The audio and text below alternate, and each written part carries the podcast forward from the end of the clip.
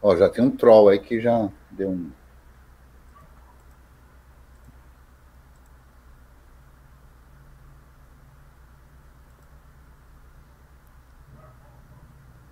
E aí, pessoal, tranquilo? Já estou transmitindo, vocês já estão recebendo aí a nossa live de segunda. Já está tudo certo, o som tá bacana. O vídeo, vocês já estão vendo aí a tela de boas-vindas, né? É, vamos ver se alguém dá um retorno para gente. Quem estiver aqui com a gente no Jitsi, por favor, muta para a gente poder começar aqui. Ah, som ok, maravilha. Eu vou até dar uma, uma, uma, uma prévia do. Vou dar uma prévia aqui do Jitsi. Deixa eu colocar aqui, ó, para você ver que a primeira participação do nosso amigo Dan Morris aqui na live de segunda também. Isso aí, rapaz, o cara tá dois anos com a gente, é a primeira vez que ele aparece aqui ao vivo. Muito obrigado, viu, Dan?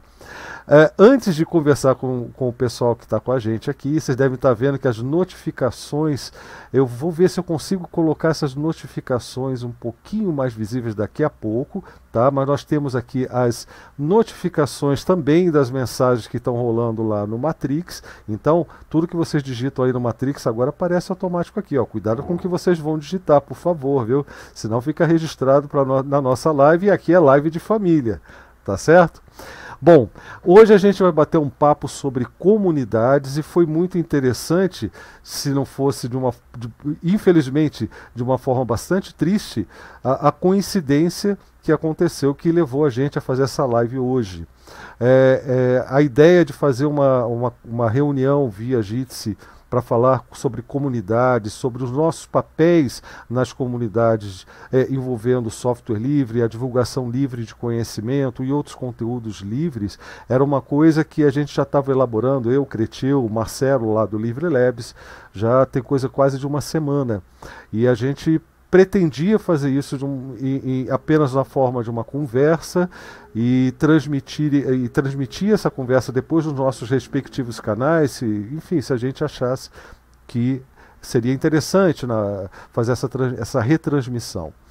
Acontece que, infelizmente, a gente teve a notícia aí também ao longo da semana passada do, dos problemas que o nosso amigo Panda Titã está sofrendo com a família, com ele e a esposa, num estado bem pior que ele, é, sofrendo com a Covid-19. E aí houve toda uma mobilização na comunidade Fedora Brasil, inclusive nós participamos dessa mobilização aí, contribuindo da forma que era possível, e a gente acabou adiando é, é, cancelando, na verdade, essa primeira conversa que seria na sexta-feira passada. Então, a gente priorizou esse trabalho com o Panda Digital. Afinal de contas, se a gente vai falar do papel de cada um nas comunidades, a gente também precisa participar da vida das comunidades, é o nosso papel. Então, a prioridade sempre são as pessoas, as pessoas que estão com a gente em comunidade. E por isso que a gente está fazendo essa live hoje, aqui então na segunda-feira. Agora, eu só vou dar uns recados, como eu sempre faço, e neste caso eu vou mudar aqui já para falar de cara. Deixa eu mudar para desktop. É... Enfim, uma das formas que, que eu encontrei para tentar colaborar, porque eu também estou liso, estou numa pindaíba danada, mas foi tentar ajudar de alguma forma, incentivando outros a contribuírem com, com, a, com a causa aí do, do Panda Titã e, e da esposa dele, né? É, comprando o livro que você já conhece, né? que é o Pequeno Manual do Programador GNU Bash, que está à venda aqui, enfim, já há algum tempo, mas todas as vendas que foram feitas até hoje, às 8 horas em ponto, ou seja, antes aqui da live, seriam revertidas totalmente, integralmente para a conta lá do Panda para tentar ajudar um pouquinho com, o, com a barra que ele está enfrentando. É, nós conseguimos vender 10 livros nesse final de semana. No, é, como eu disse, cada um faz o que pode, não está fácil para ninguém. E, mas eu considero que foi uma ajuda bem, bem legal. E muitas pessoas compraram é, mais para contribuir com o Panda do que é, do que, enfim, por, por, causa do livro. Algumas já até já tinham comprado o livro, né? Então, é, dessa dessa, dessa mobilização toda, acabaram sobrando sete cópias que a comunidade Fedora Brasil vai sortear lá na sexta-feira, na live da comunidade Fedora Brasil. Tá? Então eu vou colocar aqui no, no eu vou colocar aqui no, no chat da Matrix, no nosso, na nossa sala DebXP na Matrix, o link do sorteio, mais uma vez, para quem quiser participar desse sorteio, também concorrer a um dos livros né, é, que a comunidade Fedora está oferecendo. Para isso, tem que ser membro do grupo da comunidade Fedora Brasil no Telegram ou então da nossa comunidade DebXP também no Telegram. E a participação ela é feita colocando um comentário aqui nesse post que eu coloquei o link, tá? Que, que é um post no meu site. Aliás, você pode vir blauaraújo.com e vocês vão chegar a esse post com certeza, né? Porque ele é logo o segundo que aparece. E é, você tem que comentar aqui. Eu quero aprender Bash. Botar aqui nos comentários. Já tem alguns comentários aqui. Eu quero aprender Bash, eu quero aprender Bash, né? Enfim, é, e, e, isso aí, é claro, também é para divulgar a campanha que a gente está fazendo para dar uma força para o Panda que está tendo despesas. É, terríveis. Né? A situação dele, como todo, está terrível, a esposa dele está muito mal, as, as, despesas são muito grandes e, e, e, não adianta você pensar que governo algum vai chegar e vai resolver o problema, não. Tá? E é claro, a gente não pode resolver o problema de todo mundo que está lá em Manaus, mas não é porque você não pode atender todo mundo que você vai deixar de, de atender quem está perto de você e quem sempre te tentou ajudar em comunidade, fazer a sua parte em comunidade e fez isso de coração e fez muito bem. Tá certo?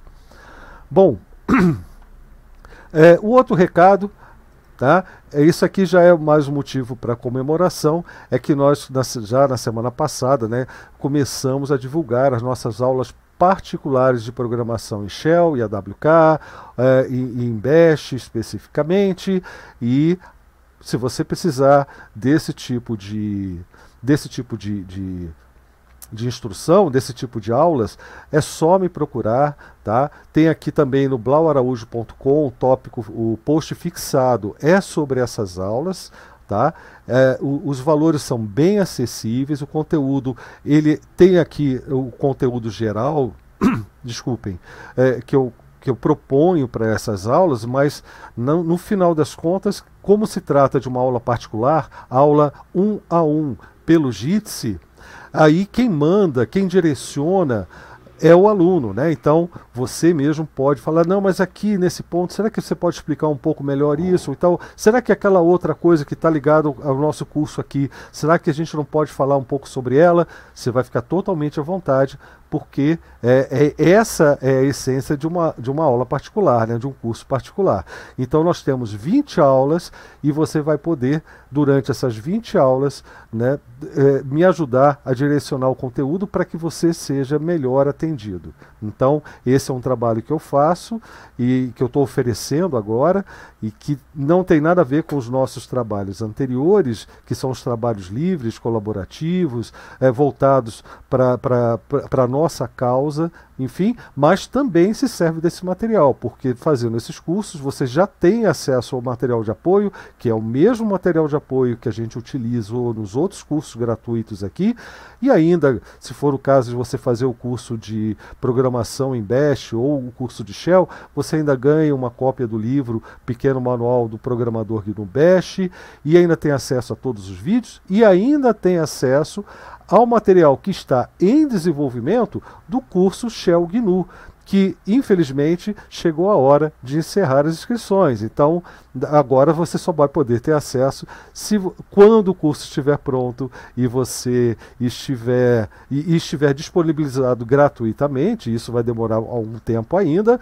ou então fazendo essas aulas particulares, aí você também vai ter a sua senha de acesso ao material enquanto ele está sendo desenvolvido. Tá certo? Então, dados esses recados, Olha aí o Anderson Mosquito dizendo que está de volta às lives. Muito obrigado, Anderson. Você sabe que, você, que a gente sente a sua falta, né? Mas enfim. Então vamos voltar aqui para o Jitsi agora. Agora eu vou voltar para o Jitsi. Estamos aqui com o Geraldo. Estamos com o Zé Roberto, da, da comunidade Pará Livre. Falei certo, Zé Roberto? Para livre. Tem o Alessandro, tem o Damorres, Fernando Almeida. Estava aqui agora há pouco também o, o, Mazinho, mas parece que ele teve que sair. Deixa eu ver se ele deixou algum recado. Uh, não, o Mazinho ele, ele saiu mesmo. O Mazinho, que inclusive é aluno do nosso curso, é, das nossas aulas é, particulares, né? Mas enfim, é, eu vou passar para vocês, só que eu gostaria que o Geraldo desse seu boa noite primeiro, para comentar, inclusive, o que eu acabei de falar com vocês sobre a campanha da comunidade Fedora Brasil em apoio ao nosso amigo, ao nosso irmão Panda Titã. Obrigado, boa noite, pessoal. Tá baixo, aumenta. Alô, peraí. Tô avisando logo. Tô ligado nisso. Deixa eu aumentar aqui. Alô, alô. Oh, tá melhor? Agora tá bom, não tá nem melhor, tá bom agora. Tá jóia, beleza. boa noite, Blau, boa noite, Crechel, boa noite, amigos. É, como você citou, realmente a gente passa por um momento difícil, né? É, e é no Brasil inteiro, é no mundo inteiro, e mais complicado ainda em Manaus. E acontece que justamente de lá tem o nosso amigo muito querido, do coração, com espírito de, de, de comunidade, de auxílio, de software livre em geral, é, que é o Panda Titan. O nome dele é Adriano, mas o, ele é o Panda Titan, do Panda Titan Informática. E ele, não só ele, a esposa, a família toda começou a ter sintomas e a esposa está em UTI atualmente. Ele está na casa, as filhas estão na casa de uma cunhada e a situação lá complicadíssima. Então a gente começou a iniciativa, a primeira, a ideia foi do, do Cristiano, né? Ele sempre tem essas, ah, vamos fazer isso, vamos agilizar, vamos. E a gente, a comunidade toda topou, abraçou essa ideia de auxiliar, né? Arrecadar fundos, é, especialmente para garantir, procurar garantir um tratamento de é, oxiterapia, né? No caso ali, para a esposa, para ele, se ele, se ele é, entrar nessa situação. Por enquanto, ele não entrou ainda nessa condição, está tomando é, remédios fortes, porque ele tem outras condições anexas é, é, junto com isso, ele, ele tem outras doenças que ele trata cronicamente, então aumentou a, a carga de medica, medicamentos dele. Então a gente começou essa, essa iniciativa toda, não só na comunidade Fedora Brasil, mas com a, o teu apoio também, DevXP, é, outras comunidades que estão ajudando a gente de alguma forma, né? É aquilo que eu falei algumas vezes nas nossas lives, é, embora tenha, em vez de parar e sentar e, e ignorar e dizer, pensar que isso né, não existe, ou então que pensar que isso não tem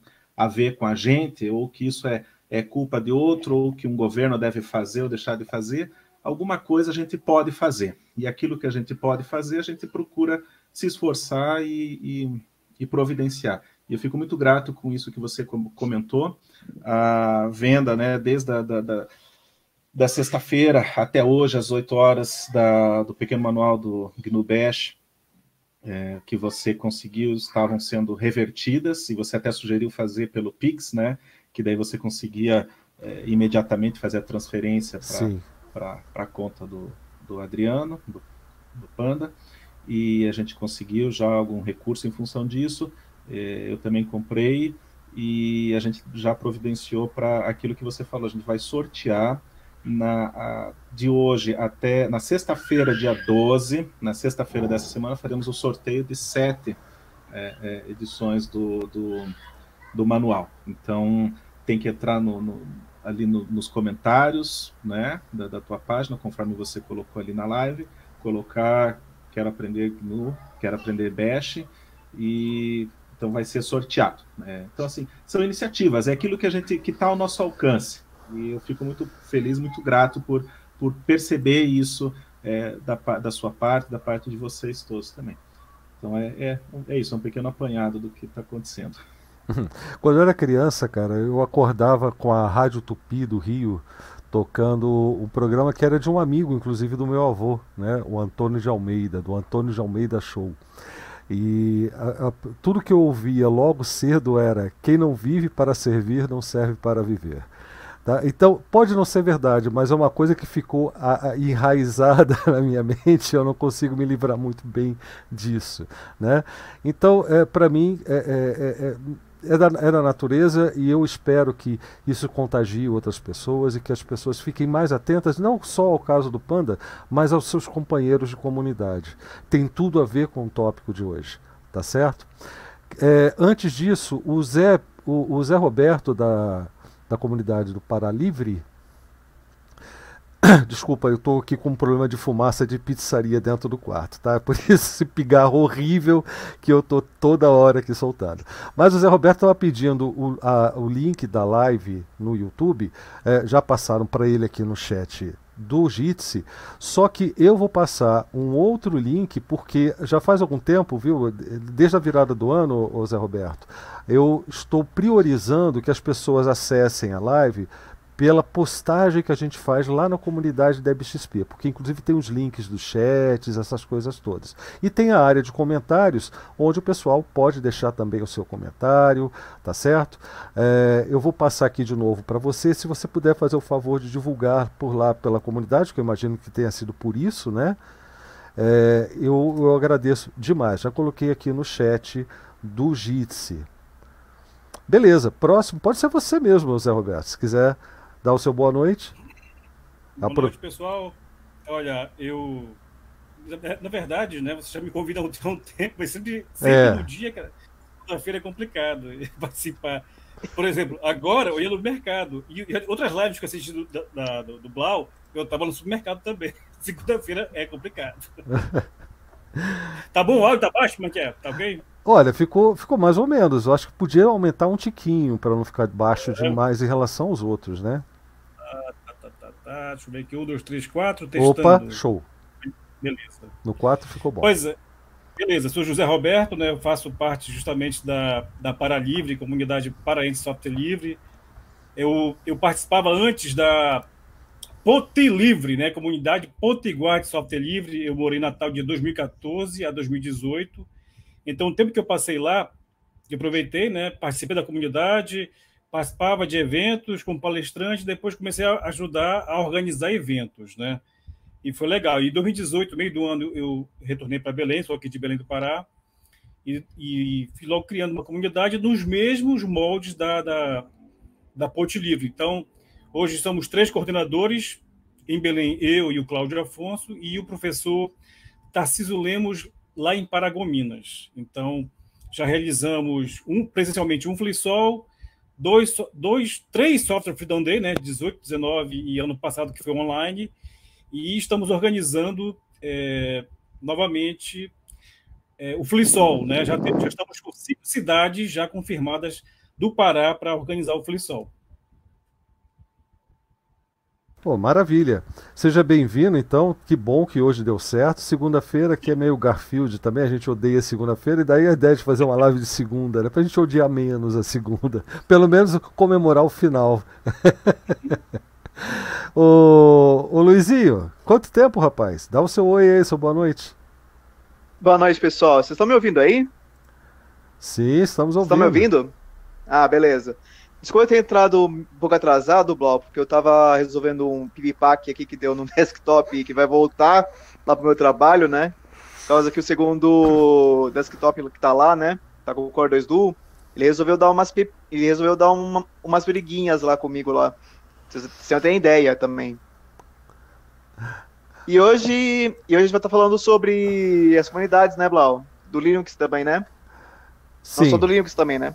É, comunidades de software livre, comunidades de que compartilham conhecimento livremente, comunidades que incentivam um relacionamento mais livre, até em relação à forma de fazer negócios, a forma de comercializar sua mão de obra, seu trabalho, e produzem conteúdos livres de uma forma geral. Esse é o tema de hoje.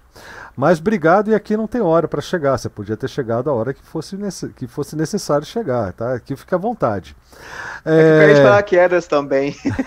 não, é, que, isso. é que eu não tinha começado. É que eu não tinha. É que eu perdi o começo do, do da live, né? Sim. Pensei, ah, vou, vou ver se consigo chegar a tempo, né? Do, antes de começar a. Nem enquete que fala, como é que é mesmo? O debate, né? Ah, não. Mas já, já vai começar. Vamos lá. A Alexandro, vai falar com a gente aí? Dá uma boa noite. Primeira vez por aqui também, Alexandro? Primeira vez, primeira vez. Cheguei a convite do Creteu. Seja bem-vindo. É isso aí. Beleza.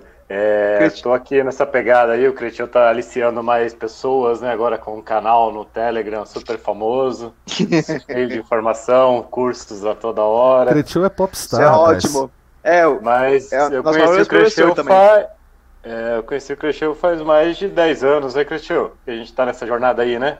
Na época do Ubuntu, comunidades Ubuntu em São Paulo. Nossa, é verdade. Depois, foi onde eu é, conheci. A gente participava. Foi onde eu conheci também o. Acho que não sei o que Cretil. Aí eu pensei, esse nome não me é estranho, porque meu pai falava dele aqui em casa de vez em quando, do professor Cretil.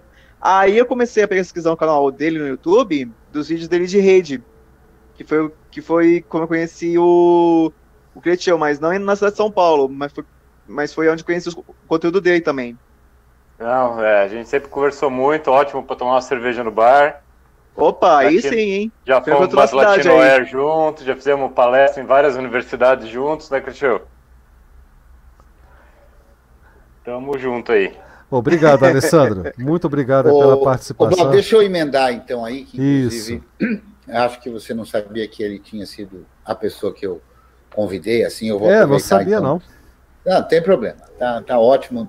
Não, não falta experiência é, de tablado para ele, não tá sossegado. Bom, boa noite a todas e todos. Boa noite, Geraldo, Zé Roberto, Luizinho, Fernando, Dan, Alexandro, Blau. Obrigado mais uma vez pela, pela oportunidade, né? Eu convidei o Alexandro porque ele tem bastante experiência na questão de comunidades, não só de comunidades de software livre, como ele já falou, que participou da comunidade do Ubuntu de São Paulo, mas de outras comunidades, né? Porque uma comunidade, eu acho que para dar início aqui a, a, a, essa conversa, uma comunidade a gente pode pegar a palavra e tentar destrinchar o que, é que ela significaria no sentido uh, etimológico, né? Então, comunidade tem a ver com um comum, com a unidade de um comum, ou seja, com pessoas que comungam, que têm o mesmo ou próximo interesse, objetivo, coisas desse tipo. Então, comunidades não tem nada de novo nisso. Nós, como uh, nós como primatas que somos, sempre nos, uh, como, nos comungamos, né? ficamos juntos, em comum, defendendo um espaço, defendendo nossa sobrevivência, ou, no caso das comunidades de software livre, como tantas outras, a comunidade, além de se ajudar muito, mutuamente, né, a comunidade faz um papel, a meu ver, extremamente relevante, que é um papel político, né? Porque além da gente compartilhar informações, além da gente se ajudar mutuamente na compreensão técnica, no caso dos softwares livres, por exemplo, a gente também procura se ajudar um ao outro, né? Numa circunstância como essa, pela qual passa o nosso companheiro que é o, o Panda Titã, né, que eu conheço até pouco, né, mas que tem uma história que, sim, a história eu conheço, né, e eu acho que tem tudo a ver, é, é, inclusive, como, como exemplo. Né? O papel de uma comunidade é justamente, dentre tantos, esse de se auto-ajudar. Né? Então, um conjunto de pessoas que tentam ajudar. Certamente, se qualquer um de nós tivesse ou venha oxalá não venha, mas que tivesse passando por uma circunstância dessa, certamente receberia, a no mínimo, a solidariedade, né? E cada um ajudando da forma que pode. É claro que, infelizmente, pelo menos até agora, nós não temos ninguém na comunidade que tem uma disponibilidade, por exemplo, de dinheiro suficiente para arcar com todas as despesas e tudo, fatalmente se tivesse alguém nessas condições já o teria feito, né? Então a gente tem que fazer cada um de nós aquilo que, que pode, né? Que pode ser desde uma doação de um, de um valor, que também não está todo mundo todo mundo está com dificuldades, a pandemia provoca essas dificuldades, inclusive financeiro e econômicas, né? Mas cada um vai fazendo a seu modo, divulgando num grupo e tal. E é justamente isso. E é isso que se espera de uma comunidade, a meu ver. Numa comunidade, e aí a gente pode usar uma frase conhecida, né? A cada, a cada um, né, né? a cada qual, segundo suas necessidades, para cada qual, segundo suas possibilidades, ou algo parecido com isso. Ou seja, a, a gente procura dar aquilo que alguém precisa e a gente dá aquilo que a gente pode dar, né? Então, essa frase é famosa, escrita bonitinho, que eu não decorei, mas o espírito dela é esse. Então, a gente percebe, e muita gente fez isso, e aí a discussão acabou sendo propícia, inclusive, para demonstrar quão importante é a comunidade, né? Uma pessoa na circunstância do nosso Adriano Panda eh, que tivesse sozinho, sem esse apoio, estaria certamente eh, mais complicado ainda, né? Então é mais uma das razões pelas quais a comunidade é fundamental, né? Eu acho que todo mundo aqui, mais há mais tempo ou há menos tempo, faz parte de comunidade tanto no sentido mais simplório possível disso, como também na organização de comunidades, na gestão de comunidades. Eu fiz questão de convidar o Alexandre por conta disso. Dizer, o Alexandre não é só um partícipe de uma comunidade, mas ele faz parte da gestão, do fomento, né, da briga, assim como o Zé Roberto, o Geraldo, enfim. O nosso papel transcende talvez um pouco pela, pelos cabelos brancos, né, especialmente os do Zé Roberto, eu, como não tenho cabelos brancos, só tenho barba branca, né? Então não conta. Né? Ninguém fala respeite minhas barbas brancas, né? Fala respeite meus cabelos brancos, então não é meu caso. Tem nada contra. Tem nada contra também, porque eu tô sem. Porque meu também tá crescendo aqui, ó. Falta muito, Luizinho. Falta muito. Fa, fa, fa, muito arroz feijão. Não, ainda falta. Oh, ainda falta, pessoal. Gente, Mas enfim. É... Então, como, como, inicia, como é, papo inicial, para deixar os demais falarem, eu acho que já está bom, né? Boa noite, obrigado pela presença de todas e de todos. Valeu, Cretil. É, eu queria passar aqui para o Dan Morris. Quer, falar, quer dar o seu boa noite, Dan? Estrear aí o, o microfone da live de segunda? Opa, uma boa noite para todos aí. Obrigado aí pelo convite aí, Bruno. É, você, o convite é permanente, você que só aceitou hoje, né? Sim, sim. Provavelmente eu vou, vou voltar a participar bastante e conversar com vocês. Valeu, Eba! então. e, e, o Fernando? É... E o Fernando? É, eu acho que ela tá com problema no navegador dela, eu acho. Não, o Fernando, o Fernando ele tá trabalhando, ele avisou pra gente que talvez não pudesse falar, tá? Ah, Mas então, enfim. Por isso. Bom, eu vou deixar agora todo mundo aqui no lado a lado, porque eu quero que a conversa comece. E eu, eu, eu, eu realmente gostaria de ouvir assim, sem ordem e sem, e, e sem preferência, é, que alguém ou, ou, alguns de vocês manifestassem não o conceito de comunidade, que foi o que o Cretil fez para a gente aí agora, e, e, seria exatamente a mesma introdução que eu faria, viu, Cretil? É, é bem por aí mesmo. Mas a percepção do que é uma comunidade. O que cada um sente diante da, da, da, ideia de uma comunidade. Porque a sensibilidade ajuda a modelar muito mais, às vezes, do que o conceito. Ninguém pega o dicionário para ver, eu vou fazer isso. Né? Mas a sua percepção, né, na hora de participar ou de construir uma comunidade, tem muito mais efeito nessas horas. Então, eu vou deixar à vontade. Não, aqui, o, Alexandro, eu não, não direciono a conversa, só faço perguntas, tá certo? Fiquem à vontade. Manda ver, Blau. Manda ver. É, então, rapidamente eu queria entrar nesse assunto de comunidades, porque que eu achei bem legal a conversa de hoje também. Porque a gente vive numa sociedade onde tem várias comunidades, não só de software também, né? Mas também tem as comunidades de comunidade de RPG, de, de games de consoles, é que nem aquela, é que nem aquela briga ferrenha que tem de Linux versus Windows, versus os janelinhas, né? E só que a comunidade, às vezes, Linux, às vezes é tão atravessada que o pessoal chega, às vezes responde com mal educação, com grosseria, mas também é no do Janelinhas também é a mesma coisa também, Blau. O que eu já tive de problema com a comunidade do daquilo que não pode ser pronunciado, né? É, eu sofri muito. É por que, que eu voltei pro, pro, por enquanto pro Debian? Porque a comunidade Debian, como você e o Creteu e, mais, e os demais também usuários, não só do Debian, mas também do Fedora também, eu fiz vários testes, diversos testes de, de interação com a comunidade do, do Debian. Eu achei a comunidade mais aberta. Ela não é tão fechada assim a várias opiniões também, como off-topics, né?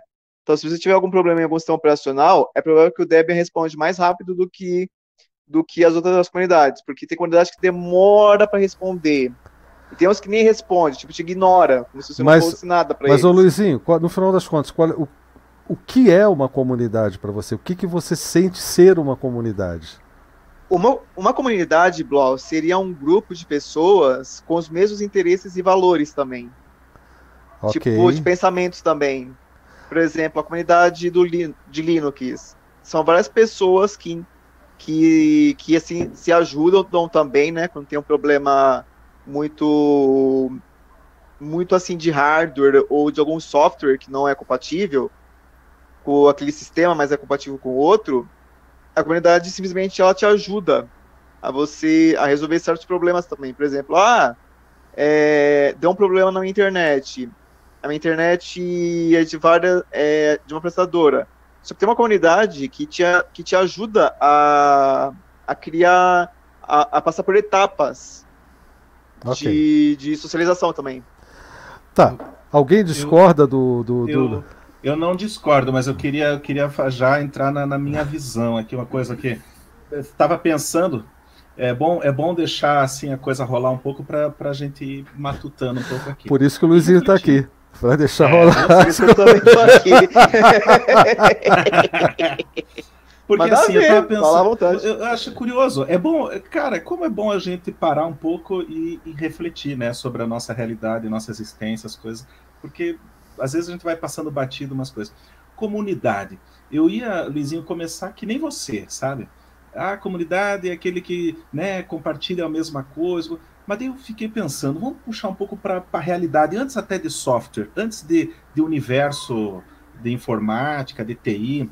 É, você vai não só no Rio de Janeiro, mas é, no Brasil é mais conhecido, né, os termos, as coisas do Rio de Janeiro, mas você vê em todo lugar que você tem a comunidade do tal lugar, né? A comunidade lá, do Vidigal, ou aqui no caso, a comunidade do meu bairro, a comunidade do.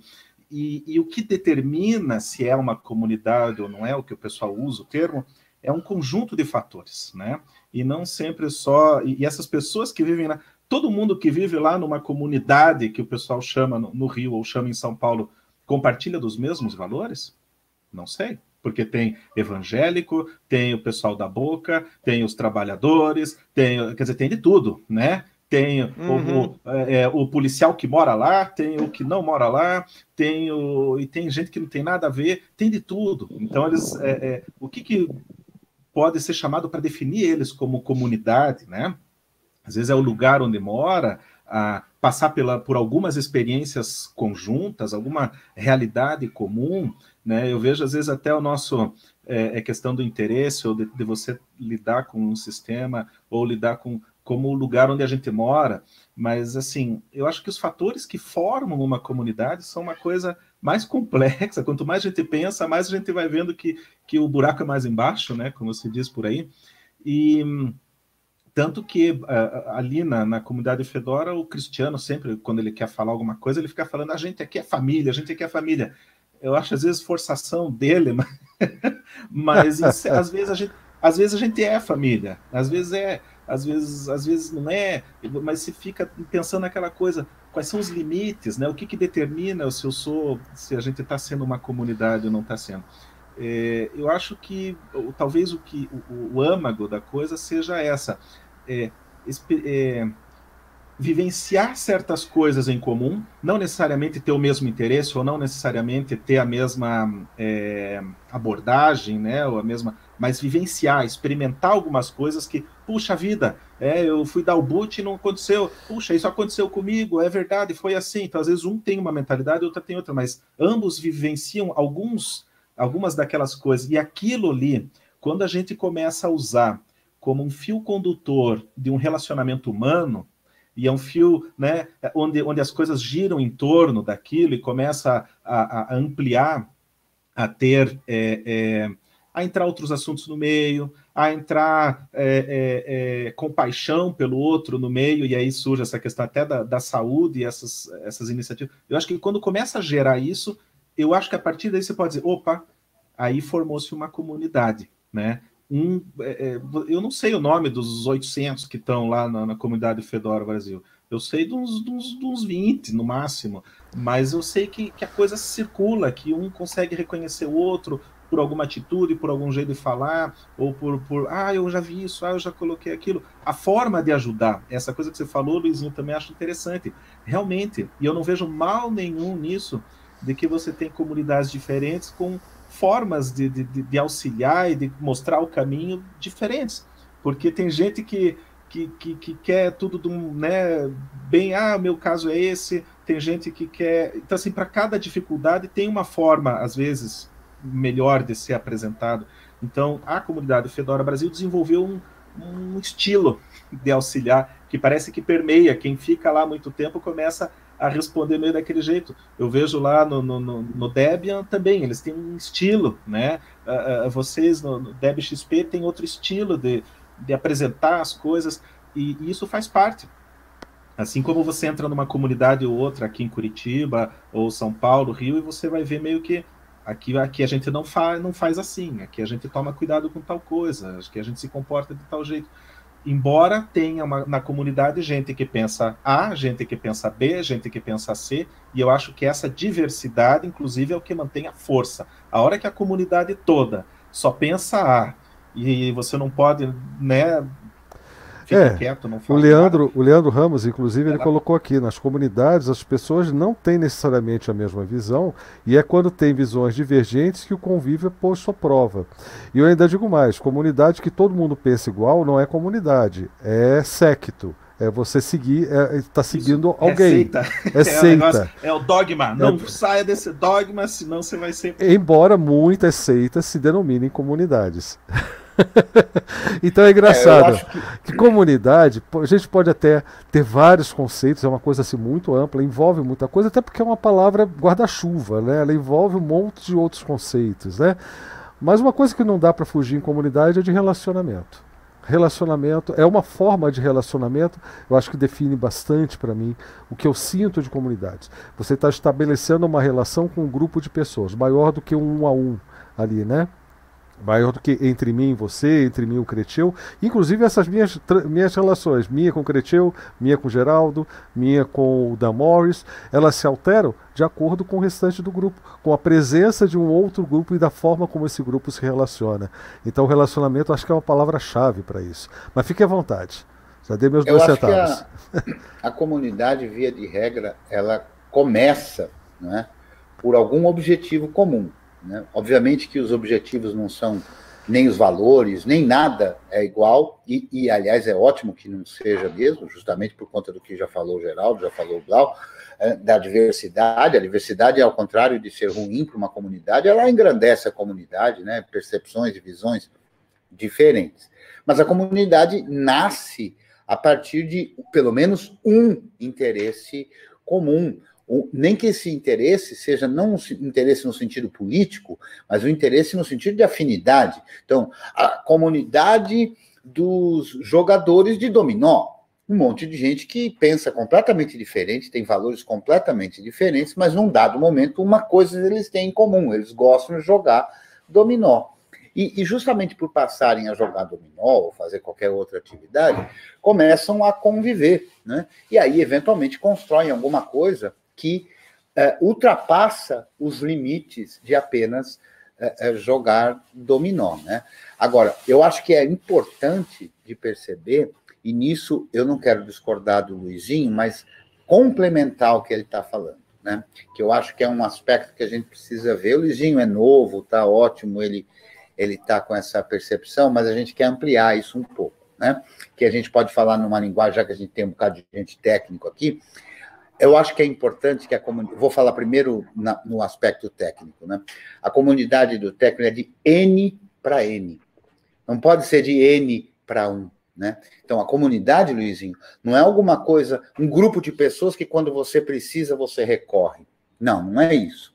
A comunidade é um grupo de pessoas do qual você faz parte e, eventualmente, num dado momento, você recorre à ajuda. No outro, você está na outra posição, que é na posição de ajudar.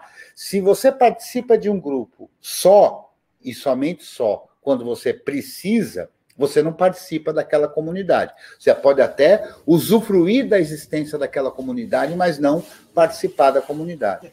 Para você um canal poder... de suporte, né? Só um canal Exatamente. de suporte. Exato. E tem muita gente que lida com o que a gente chama de comunidade como se aquilo fosse apenas um serviço 24 por 7 gratuito de uns trouxa que estão lá, né, é, é, fazendo isso. Mas eu, eu não vou me estender, porque eu estou vendo que o Alexandre quer falar aí, vou deixar ele falar. É, nessa mesma sequência, a gente, se comunidade não é um helpdesk mais barato e mais funcional e que tem pessoas, muito mais pessoas que podem resolver sem eu passar por vários telefonemas, né? O que ela é então? Né? Então aqui a gente chegou, tratou um, conceito que é o de ajuda mútua. Mas é só isso? Também trouxeram o conceito de objetivo comum. Mas se a gente tem uma, se ajuda entre si e tem um objetivo comum, acho que tem mais dois elementos que são importantes para definir uma comunidade atuante. É essa comunidade querer crescer, né? Porque senão ela também vira uma seita. Ou seja, ela tem que querer crescer, ela tem que desenvolver valores objetivos que ela quer generalizar porque ela considera que aquilo que ela está fazendo, ou aquilo que ela defende, deve é bom.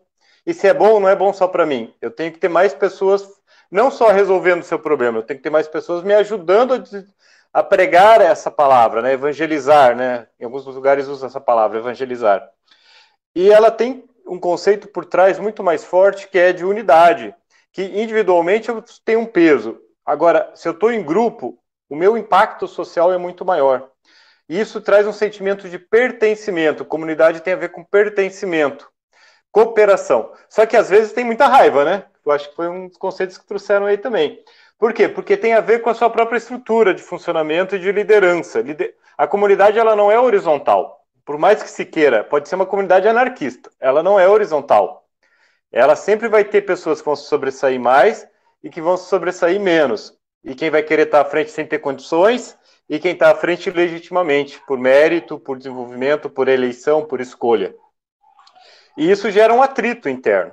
Eu vejo, por exemplo, que a comunidade Debian ela é melhor vista muitas vezes porque ela tem uma estrutura de funcionamento muito transparente, né, muito clara, né? Transparente no sentido ao contrário, né? Que todo mundo enxerga essa essa estrutura. Tem uma carta, um, um contrato social, tem uma definição Debian Soft. Isso traz uma coisa que tem a ver com um objetivo mais amplo também, que não é atrelado a uma empresa e nem é atrelado a um indivíduo meritocrático que desenvolveu alguma ferramenta, né? Ela tem toda a sua estrutura social, e apesar de hierárquica, ela é transparente para todo mundo sabe como funciona e como você pode chegar a um nível superior. E isso eu acho que é algo fundamental, porque quando não existe a liderança clara, alguém está mandando sem ter o direito de mandar. E isso gera Exatamente. muito mais atritos do que alguém que a regra está clara para todo mundo jogar. E a diferença que eu vejo da comunidade, quando falou da comunidade do Rio de Janeiro, é que não é só valores que compõem uma comunidade, mas uma cultura. É uma forma de ver o mundo a partir do lugar em que você está, pelas vivências que você teve. Uma né? cosmovisão, de... né? É, eu diria, é, pode ser, mas é uma forma, é uma cultura, né? Uma for... vivências comuns, experiências, valores, no sentido mesmo valores diferentes que convivem junto. Faz parte daquela cultura. Né? O narcotráfico faz parte de uma cultura que tem o um evangélico dentro da favela. Eles são estão ali, já viraram uma coisa comum, né? Que um alimenta o outro e, e giram entre si. Agora, uma coisa que a gente tem que pensar muitas vezes é que a gente tem, como Castells fala, fala, a gente tem laços sociais fracos nas nossas comunidades de software livre, né? Porque talvez os nossos objetivos tenham se diminuído em relação ao tempo. de quem queria construir um ecossistema mundial todo baseado em software e cultura livre dos anos 80, da Free Software Foundation, Stallman, a hoje nossa missão é ajudar as pessoas a instalar o software, muitas vezes. Né? Será que nossos objetivos não diminuíram e isso não trouxe uma diminuição da nossa comunidade, da nossa irmandade? Fica a dica, a provocação. Alguém cai na provocação do Alessandro? O Alessandro também não está errado, porque não teve só uma diminuída, teve, teve pessoas com pouco interesse, porque, que nem vocês falaram um dia, a gente, para as empresas hoje, a gente é o produto, né? Porque a gente expõe nossa, nossos dados sem a gente notar também. Só que muitas pessoas que fazem parte desse mercado, eu chamaria de comunidade de comunidade dos dados é, de dados aberto, né? Por exemplo, lá ah, tem a comunidade software livre, tem a comunidade do open source, a comunidade do Creative Commons, né? Só que o que eu vejo é, não é bem uma diminuição, e sim é falta de interesse das pessoas para se juntar à nossa a nossa ideia, né, de liberar as pessoas do, do software, de liberar a ideia de que software livre não é, não é prejuízo, e sim é uma é um grande é um grande alívio de você não ter seus dados fechados, é você, por exemplo, é que mais que vocês falaram uma vez na live aberta, que eu também esqueci até. Bom, é, o software livre para mim, a quantidade de software livre tem pessoas boas também, mas tem pessoas que vão muito além de, de ser livre, tem muito radicalismo também nas comunidades, tem pessoas que são fanáticas. Alexandro, é, refaz a provocação, por favor, para ver se eu pego o fio para gente. É, desculpa, eu acho que eu, um eu é, Vamos pegar aí, que nem o Luizinho falou, agora no final, ele questionou que é difícil convencer as pessoas. Em 1983, quantas pessoas existiam defendendo uma software livre? Né? Quantas uma pessoa que a gente conhece. Era poucas né? pessoas. Né? Depois e olha o impacto depois. que isso gerou. Mas existia um radicalismo, não Sim. um extremismo. Existia um radicalismo. Que é mais radical que eu não usar computador praticamente nada, largar meu emprego, fazer tudo e começar a codificar do zero um sistema porque eu não quero usar aquele outro sistema? Isso, Isso é, é o máximo pois do é. extremismo. É. E olha o impacto social que uma atitude quase individual gerou na tecnologia do mundo inteiro, que não é possível usar uma tecnologia de informática hoje que não passe por um código desenvolvido por um movimento criado nessa época. Hoje, a gente se assusta quando alguém fala mais alto. E aí a gente não se impõe no sentido positivo de argumentar, de tentar explicar, de tentar evangelizar, de usar argumentos e a gente vai cedendo o terreno cada vez mais. E quando a gente não tem um objetivo comum forte para uma comunidade, ela não vai se tornar uma comunidade forte. Ela vai se tornar uma comunidade com laços fracos. Legal. Ah, aí eu acho que é, então tem um pouco que eu, que eu ia comentar, acho que, que, que casou legal aí. É, eu ia dizer que que às vezes falta para dar essa, essa ligação, fazer essa, é o, o brilho nos olhos, né? É, eu, quando eu uso Fedora, quando eu uso Fedora, Lenharo, quando eu uso Fedora, que o Lenharo colocou lá. Não, não tem, pode falar Debian, eu também uso Debian, eu tenho no, no, no HP das crianças, eu pus Debian, pronto, tá lá, gosto também. E... Mas eu, mas eu, eu vim do Mint, eu já usei o Ubuntu. Nossa, Mint. Mas o Fedora faz brilhar meus olhos. Eu gosto, eu, eu, eu, sinto, eu, eu me envolvi, eu fui abraçado pelo projeto oficial, fui bem recebido, li lá código de conduta, ali, toda essa, essa questão que você falou, Alexandre, e pensei, poxa, tem uma estrutura. Primeiro só tomei conhecimento, depois vi que funcionava. Aí depois vi é, é, é, participantes do projeto que não é, obedeciam, não seguiam o código de conduta, serem expulsos. Opa, isso aí não é só da boca para fora, isso tem consequência. Ah, eles estão e aquilo foi, aquilo me convenceu e, me, e, e o sistema eu gosto e, ou seja, é, e aí, quando eu falo para alguém, é, sem querer dizer para a pessoa, ah, paga o que você tem aí, tanto que eu, eu falo, usei Ubuntu, usei, usei Mint, tenho Debian numa máquina, gosto de tudo, tudo tem seu, seu, a sua forma, mas o que, eu, o que me encanta é o Fedora, é por causa disso. E aí surge um problema, ou surge alguma outra coisa, gente, ou seja, essa é, esse desejo de, de, de, de quando você fala é diferente. Então, é, é, eu acho que isso gera uma. E, a, e, a, e outra coisa, a, a, certe, a certeza não é uma humildade, aquela humildade do ah, como eu sou coitadinho. Não, isso não é humildade. Né? Tem, tem gente que pode dizer eu sou o maior humilde do mundo. É, a, a certeza de que você não está nem no começo do aprendizado. Então, é, se você se mantiver nessa certeza e alguém vem e coloca alguma coisa, todo dia a gente está aprendendo algo novo, né?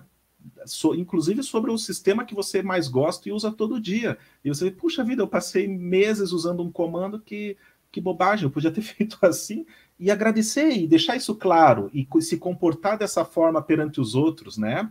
Não com arrogância, não com autoritarismo, mas de forma transparente, como você falou, que o nosso comportamento. Eu acho que quando a gente age dessa forma, é, é, a gente acaba tendo é, uma autoridade mais genuína, né? Por mais que a gente e, buscar trabalhar em rede, eu acho que a, a questão muito de, de é, né? Assim, ela não, não funciona muito bem, porque a hora que que um cai um, um, mantenedor, a hora que cai um líder de, né, de comunidade, uma cabeça, um não sei o quê, se os outros estão têm muita mentalidade do vou seguir o que aquele cara fala, ficam sem saber para onde ir. Então a gente tem que construir a autonomia. A hora que é construída essa autonomia, com gosto, né? Fazendo a pessoa, puxa vida, que legal, cara, que bacana, e aprendendo e gostando de aprender e gostando de mexer, e aos, aos poucos é, ganhando essa, essa, o poder sobre o seu sistema, né?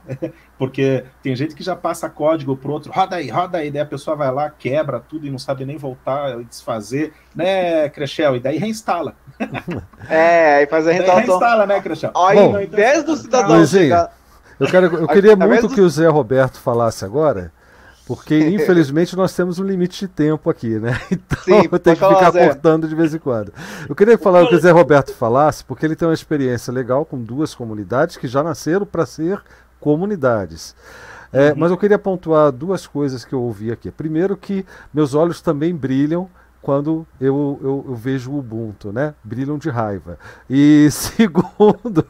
De raiva? Faísca, Imagina cara. o trabalho, então. Agora, e o segundo é que, é que essa. Aqui surgiu uma outra palavra-chave que eu considero fundamental. Comunidades geram cultura.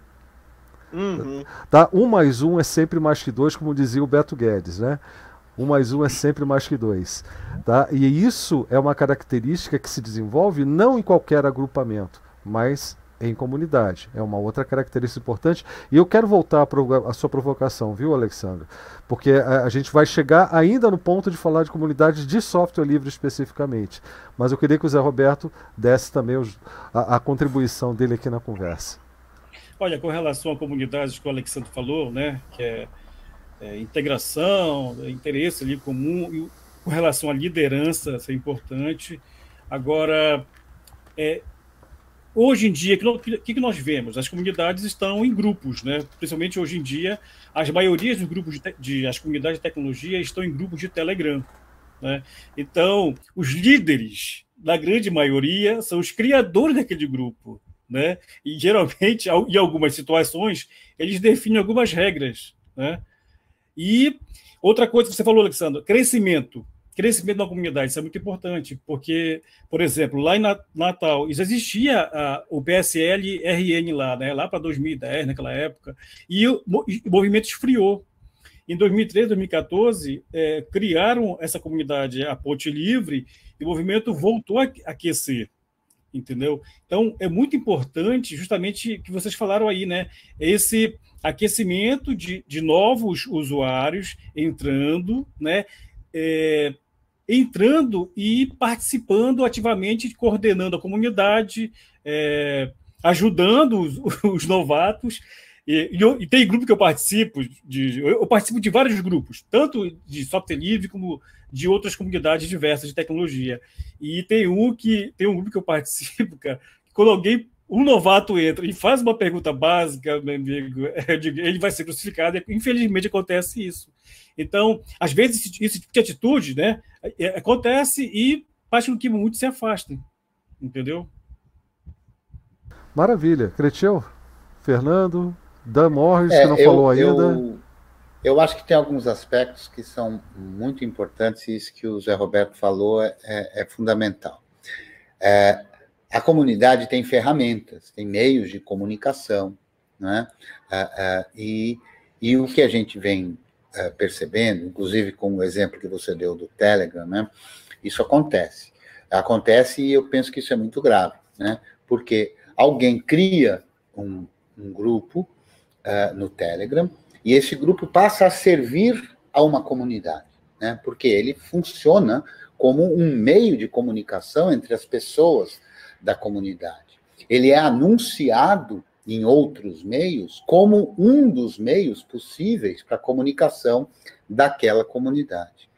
E, e, e, eu acho que pensar uma comunidade é repensar essa estrutura até do Telegram como ferramenta, né, como uma ferramenta que pode ter um funcionamento que não é condizente com o funcionamento de comunidade. E o que a gente percebe, a comunidade, ou qualquer comunidade, ela tem aspectos orgânicos. Né? Então, as lideranças, os, as pessoas que se tornam proeminentes numa comunidade, o fazem por diversas razões. Né? Aquela figura que mais tempo tem para se dedicar à comunidade terá uma percepção por parte da comunidade diferente de uma outra pessoa que tem menos tempo a dedicar àquela comunidade. E isso é natural e variável, né? Porque durante um período alguém pode ter bastante tempo e dar bastante colaboração. A vida dessa pessoa muda, tem outros interesses, outras outras atividades e muda pânico, né, que ele vai acontecendo.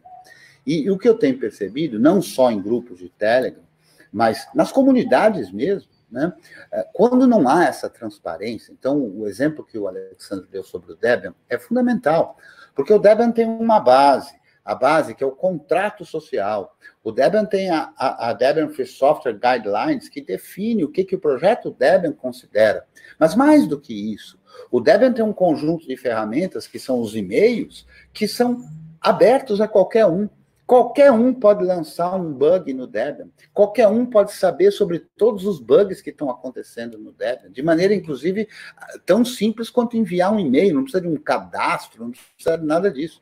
Né? E qualquer um no mundo pode participar do projeto Debian. Evidente que não basta você levantar a mão e dizer eu quero participar dessa comunidade eu quero ser alguma coisa nessa comunidade. Né? A comunidade tem meios e ela usa a própria comunidade para que as pessoas ascendam, como falou o Alexandro, a determinadas posições nessa comunidade. Né? Então, uma comunidade que trata essa ascensão de maneira natural e transparente tem tudo para funcionar bem. O projeto Debian existe desde 1993. Uhum. Outra coisa que eu acho que é importante e que é, é, é curioso, né? mas conflito é fundamental e inexorável em qualquer comunidade. E ele faz parte desse processo orgânico da comunidade, porque justamente há divergências. E é bom que haja, há pluralidade, e é bom que haja. Então, haverá conflitos. O ruim é o conflito poder ser decidido autocraticamente, né? Alguém decidir o resultado do, do, do conflito. Então, aí, a partir daí, a gente deixa de ter uma comunidade, porque a comunidade ela tem que lidar com a ajuda mútua, mas a comunidade também tem que lidar com os conflitos. E não pode ser uma pessoa a lidar com conflitos, há de ser a comunidade e a maneira com que a comunidade definiu que ela deveria funcionar. Então, uma comunidade tem diversas formas, às vezes se divide em atividades e tem lideranças em cada uma das atividades. A comunidade, às vezes, pode ter lideranças que são aclamadas ou um processo de, de eleição, de sufrágio qualquer para alguma coisa, por períodos renováveis ou não renováveis, mas por períodos fixos e tudo, justamente para produzir essa movimentação na comunidade. Né? Então, se durante um determinado período Alexandro foi o líder daquela comunidade, é natural ele, como líder, que ele vá puxar para os valores que ele próprio, como pessoa, tem. E assim alguns vão acompanhar. Mas no momento em que se encerra o período da liderança do Alexandre e o Geraldo passe a liderar, é natural que há, vai haver uma certa guinada, porque agora a liderança mudou, então os valores vão ser puxados pelo outro. Né? Agora, se isso tudo está organicamente organizado, nenhum problema. É bom que a comunidade tenha caminhos e hora ir um pouco mais para cá, hora ir um pouco mais para lá, eu acho que faz parte da, dessa, dessa diversidade. Né? Eu acho que é importante, fundamental, que a gente repense as comunidades, especialmente nesses quesitos da comunidade não ser uma comunidade. Né? Então, se uma comunidade tem um dono, ela não é uma comunidade. Ela é talvez um feudo, né? ela é talvez um reinado ou qualquer coisa parecida. Para a gente poder ter uma comunidade que funcione efetivamente, a gente precisa desses, desses mecanismos. Né? O mecanismo de perceber que liderança é algo que se conquista, é algo que se cativa, é algo que se produz, não é? Não é algo que foi determinado ad eterno. Né? Liderança não pode ser ad eterno, porque senão a gente deixa de ter a comunidade. E cresceu, isso, isso eu vi na prática lá em Natal. Como eu falei no começo, eu só ministrava oficinas, palestrava de vez em quando, mas quando foi criado um evento maior lá, ele, eu naturalmente eu fui convidado a ajudar na coordenação do evento, depois a coordenar a comunidade. Como você falou, tudo é merecimento.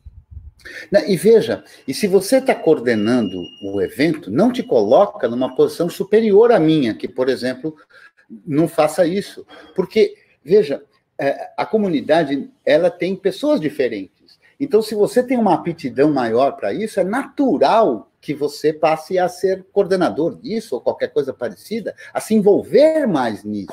Outras pessoas tão importantes para o funcionamento de uma comunidade podem ser absolutamente inábeis para essa atividade e não gostarem de fazer essa atividade e fazerem outra. Se fosse todo mundo para fazer a mesma coisa, não, não, teria sentido ter um monte de gente. A vantagem de ter um monte de gente é essa questão que o Alexandre colocou antes, da força que cada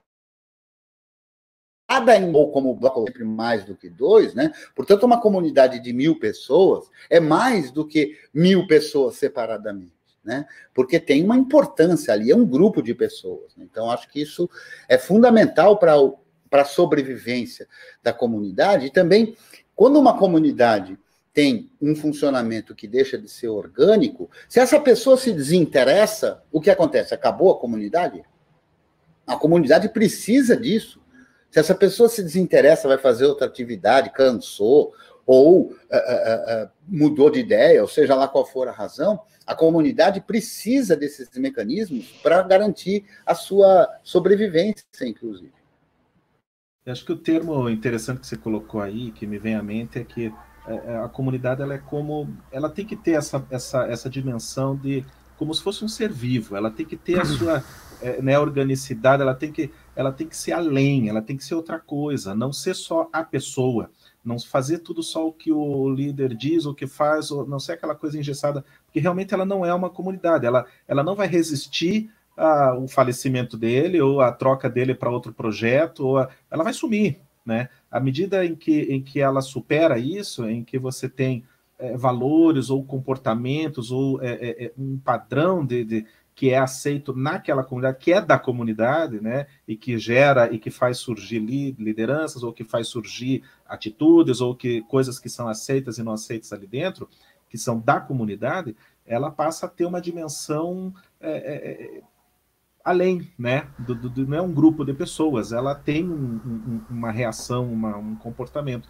Então, acho que isso é, é, é quando se alcança isso que você é, alcança realmente um, uma dinâmica de, de, comunidade. E ela pode, e ela não é perene. Isso não, não significa que uma vez alcançou, que né, não é tamponado o negócio. Quer dizer, ele, ele, você pode resistir a alguns solavancos, mas é, eu, eu, vejo que é um trabalho diário, cotidiano, um esforço para. É por isso que é bom ter é, um grupo de pessoas que está ali dedicada e que esse grupo de pessoas pode ser sim trocado e revezado, mas que a gente tenha sempre gente nova chegando e gente mais calejada ali ajudando e dizendo Pra, é, porque todo dia envolve uma tensão, todo dia envolve um. surge um conflito que é bom saber como como resolver esse conflito Exato. de uma forma adequada, não suprimir ele e nem fazer ele virar um, né, uma bomba atômica.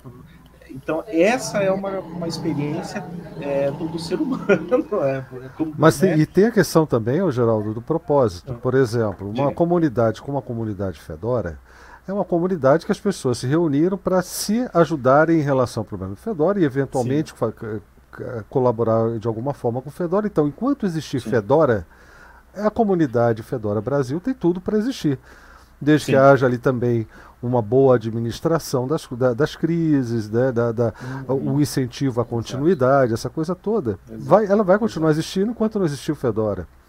Agora, existem comunidades como, por exemplo, a DebXP, é, tem muita gente que, que achou estranho, quando, porque eu, quando criei o canal, olha, olha a mudança de, de, da mentalidade. Eu comecei um canal no YouTube para falar das minhas nerdices lá, minhas burradas que eu fazia no Deb. O pessoal gostou, começou a assistir e começou a participar de uma ferramenta de comunicação que era o grupo DebXP no, no Telegram. Quando eu percebi que aquilo ali ficava extremamente dependente do que eu fazia, eu acabei com o grupo do Telegram. E muita gente falou: ah, meu Deus. Não, eu acabei com aquele grupo do Telegram. E criei um pequeno grupo de pessoas que estavam dispostas a reproduzir a experiência de criar cursos gratuitos, de colaborar com outros projetos de software livre, de difundir o software livre de alguma forma. Tá? Ou seja, eu, eu criei um outro grupo no Telegram que era a ferramenta para uma outra comunidade que eu julguei necessária na época. Eu julguei necessária semear naquele momento, que aí passou a se chamar DebXP Comunidade.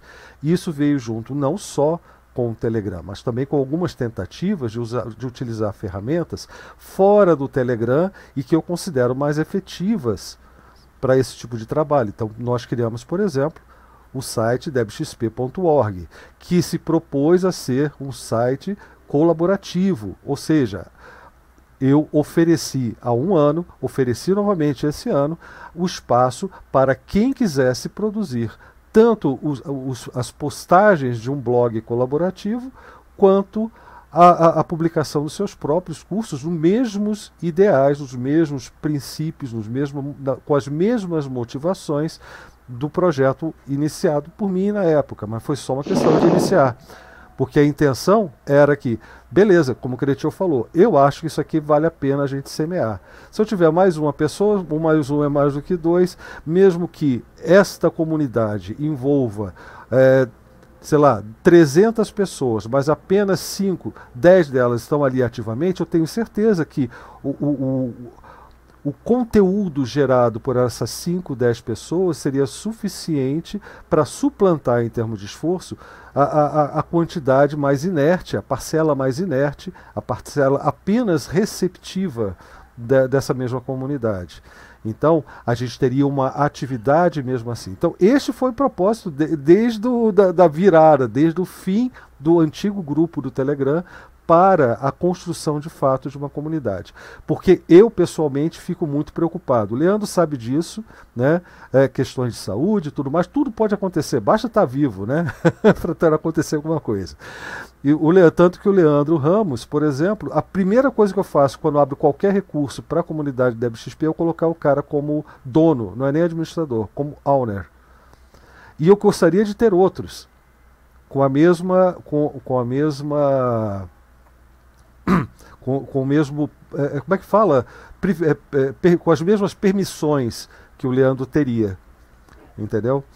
Então, para mim, isso é fundamental. E eu não acredito em comunidade que utilize essa palavra comunidade se não houver alguma estrutura que garanta a sobrevivência da comunidade, além da sobrevivência de seus é, fundadores, administradores ou, ou atuais. Inclusive, Blau, a gente tem alguns exemplos, né? É, no, o Telegram não foi pensado para ser uma ferramenta horizontal, pelo menos por enquanto. Quem sabe é, modifique. Mas tem casos e não são e não é um só. O, o, dono da comunidade, o dono do grupo, perdão, o dono do grupo tem o grupo, o grupo tem um monte de gente participando, um dia dá na louca desse sujeito e ele fecha o grupo. É. E, e, no caso do Telegram, isso pode acontecer. Exatamente. Fecha o grupo. Aí aquele conjunto de pessoas que às vezes ultrapassa milhares, uh, perdem um meio de comunicação conjunto. Quer dizer, isso é um ataque à comunidade. Né? Sim, e. e... Mas, mas ainda nesses Alexandre. modelos continua sendo um modelo personalista. Né? Em nenhum momento aqui ninguém falou assim: eu vou juntar meus usuários do meu canal e vou eleger dois assistentes que vão me ajudar e vão ser owners do grupo junto por um período para aprender juntos, né? Hum. A gente não tem essa, esse costume que é salutar também. É uma forma tá, de eu... testar a meritocracia, mas também a vontade popular de todo mundo que está ali. É, eu não Por acredito em meritocracia, tá? Para começar, eu não acredito em meritocracia. Eu acho que isso aí. É, só, só... Quem está tentando falar? Eu, José. Fala, é que não está mexendo não. a boca. Ah, tá. É que o Alexandre, usando isso que ele falou agora, foi por isso que na criação da Para Livre aqui, temos dois em Belém e mais um lá em Paragominas. São os três owners do grupo, viu? Enfim, mas como eu estava dizendo em relação à meritocracia, é, é e, fora desse contexto, assim, é claro, de você estar tá numa, numa equipe, você vê que alguém tem habilidades diferenciadas, aí não é questão de mérito, é questão do cara ter uma habilidade que é útil, que é, enfim, né, aí você vai valorizar aquela, aquela habilidade, mas não é por mérito necessariamente. Eu só não acredito nessa parte. Mas, mesmo assim, uh, a, a, a, o desempenho, a, forma como a pessoa se coloca. Às vezes não é nem produzindo de fato alguma coisa, mas a postura da pessoa. Você vê que ela está afinada com os princípios da comunidade. Isso gera uma tranquilidade e não há necessidade nem de fazer uma eleição. A partir do momento em que você detecta isso, para comunidades, principalmente aquelas que estão nascendo, é uma questão de segurança. É, é, eu, eu, o que eu quero, por exemplo, aqui com a comunidade da FXP, e eu falo, eu quero porque eu que lancei essa pedra, mas a, eu quero que um dia eu não tenha que dizer eu quero. Entendeu? É tudo uma questão de maturação da coisa. É, então, no momento, eu que, eu que senti a necessidade de um, de um site, e eu fui lá e contratei com meu dinheiro e estou pagando o, a hospedagem. Tive ajuda do Creteu, do Leandro nessa virada de ano para renovar por exemplo. Né? São pessoas que estão participando. E o Cretê e o Leandro já participam, e outros tantos que estão num outro grupo, né? um paragrupo que não existe. não é um grupo do Pará, não. É um paragrupo que não existe, onde nós também decidimos, a, a, em conjunto, eu ouço todo mundo e não dou a palavra final. Normalmente quem dá a palavra final são os outros. Entendeu? Então, existe sim isso. Não, quem dá a palavra final é sempre o Blau, porque é o que tem a melhor voz e melhor. É só porque eu falo, né? E, na verdade, eu sou o porta-voz. Eu não, sou, não dou a palavra final, eu sou o porta-voz da palavra final. E, então, a gente conversa muito, a gente discute muito essas coisas e, e, e o futuro da, da, da, da comunidade DebXP em específico, eu, tento ser muito, muito ciente dessa, disso tudo que você falou. Eu concordo com você, Alexandre. E, e eu acredito que exista também outras comunidades. Não nas que eu convivo, mas eu acredito que muitas comunidades sejam pensadas dessa forma. É, eu, eu, eu, imagino que pro projeto Debian, aí vamos diferenciar as coisas, o projeto Debian é pensado assim. Não é verdade? É, não, eu não diria a mesma coisa do projeto Fedora. Desculpa aí, ô Geraldo, porque o projeto Fedora, quem dá a última palavra é a Red Hat. Então, não tem essa coisa de da, da comunidade dar a última palavra. Mas, mas, por isso que a gente nem é, a comunidade Fedora Brasil não é oficial, um canal oficial né? da Red Hat. Existe Sim. o canal, o Fedora Brasil, que é oficial, que tem que seguir estritamente né, a, a cartilha ali, e a gente que segue uma filosofia associada à comunidade do, uh, ligada ao projeto Fedora, mas não somos a comunidade Fedora Brasil. Então a gente tem, tanto que tem o fórum, né? Tem outros canais, outras formas. Oi. É, eu acho, Geraldo, que há uma diferença uh, substancial, mas veja só, ninguém que faça parte da comunidade Fedora Brasil, to, aliás, todos sabem o que, que é a comunidade Fedora Brasil como alguma coisa nesse sentido. Quer dizer, vocês eventualmente podem até interferir no próprio projeto Fedora, mas é diferente do que acontece no Debian. O Debian tem uma outra sim, mecânica. Sim, sim. Não exato, dá para dizer sequer que uma é melhor do que a outra. Dá para dizer que uma é diferente da outra. Exato, é né? é diferente. É, Exatamente, eu, eu, não disse que é melhor, não. Eu só disse que é, é diferente a forma da, de, de, de, de, não, não. Eu não eu de, relação, de relação com a comunidade. Não, eu, eu, eu, eu, eu ia falar outra coisa, que eu acho assim, é, é, a, a gente tem que se manter é muito. Minha mãe dizia mosca azul. Vocês já ouviram esse termo no resto do Brasil sobre mosca azul? Sim, mosca azul nunca ouvi né? falar. Nunca ouviu falar. É que é das antigas, cara. Eu, eu já tenho quase 50. É que é só, só, moscas brancas que conhecem é, esse termo. Mosca azul é a mosca do poder, é aquela coisa ah. da sede de poder. Então, assim, às vezes uma pessoa que você conhece, que é super gente boa, super gente fina, de repente, e é geralmente associada à política. Então, assim, o cara ganhou um cargo comissionado, ou virou político, de repente ele não, né, ele, ele muda o jeito dele lidar com você e diz que é mosca mordido, azul, porque é, a mordido. pessoa só quer saber do poder, só quer, tipo, a finalidade dela, da vida dela, a pessoa que é, que é mordida, picada pela mosca azul, a finalidade da vida dela é ter mais poder, né? Você pergunta para ela o que, que você quer ser, o cara diz, eu quero ser tudo, eu quero ser, eu quero virar o dono do mundo, eu não céu é limite, o cara que quer... Então, assim, enquanto a gente tem é, dentro de uma comunidade. o Crachá tá rindo ali. Mas é verdade. Enquanto a gente tem dentro da, da comunidade, uma, uma, entre, especialmente entre, entre as lideranças, né? Porque aquela coisa, ah, o cabeça, eu não sou cabeça de nada. Assim que, que me colocaram lá como owner, é, eu vi lá dono na comunidade Federal Brasil, eu não sou dono de nada. Não, desculpa aí. Eu já mudei lá, já, eu já pus o tag para Geraldo, que já é Geraldo. Eu não sou dono, cara. A primeira vez até tinha posto, eu pus admin, deixei igual, é igual, é outro admin. É, Geraldo, mas... como, é, como é, que a comunidade é, Fedora ela se reúne virtualmente? A gente tem um fórum, é uma página, fedorabr.org, é um fórum onde você pode colocar tutorial, pode colocar. Mas a gente se reúne virtualmente pelo Telegram mesmo, onde acontece o papo dia a dia e tal, ou no chat do Telegram, ou também a gente tem no o, um Jitsi Rocket Chat para também fazer conversa, que nem a gente tem aqui, então também. E toda sexta-feira tem a live da comunidade, mas tinha mais com mais frequência, mas é, então assim. É, mas o que, que eu queria dizer? É a questão de poder. Se o objetivo não for a hora que entra alguém com uma, um, um, espaço de poder e essa pessoa não mantiver como objetivo manter e ter mais esse poder, aí beleza. Porque, uh, então, quando alguém me pergunta lá, ai, cria um tutorial, faça tal coisa, faça. Olha, você teve uma ideia excelente. Às vezes alguém ajuda, digo, entra lá e põe isso. Por que, que você não põe isso de tutorial? Por que, que você não registra isso? Porque aqui no Telegram vai sumir, né? Às vezes no mesmo dia é 200 mensagens, ninguém mais vai lembrar isso. Ninguém põe hashtag, ninguém pesquisa direito no Telegram. O Telegram é para né, ali o imediato. Então registra isso, cara, e põe lá no. Ah, mas eu não sei, eu, eu, eu só eu vejo lá no site, digo, não, entra, se precisar eu te ajudo, o outro ajuda, mas faça. É, essa questão do, de empoderar o outro, porque o objetivo não tem que ser o poder, o objetivo tem que ser a convivência, a troca de experiência, o aprendizado, o, o chorar no ombro do outro, dizer, pô, cara, que difícil. E isso, Geraldo, me, me faz. Isso é comunidade. E isso me leva à próxima pergunta. Porque qual é a motivação de se participar de uma comunidade? Por que você entra? Motiv...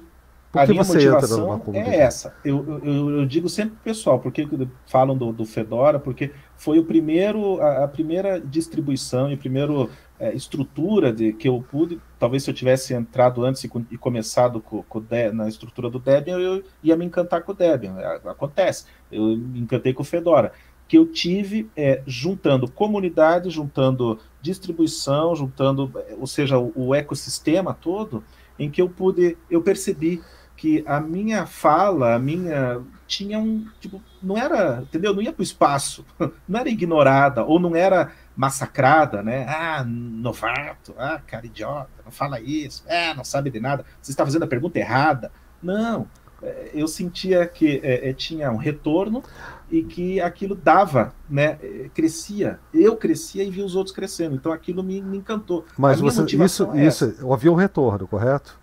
Sim, retorno. Mas você quando entrou, quando você começou a participar disso, e, e, eu imagino que você já tenha passado por outras, talvez, antes de passar o Fedora, talvez isso tenha sido diluído com o tempo, eu não sei.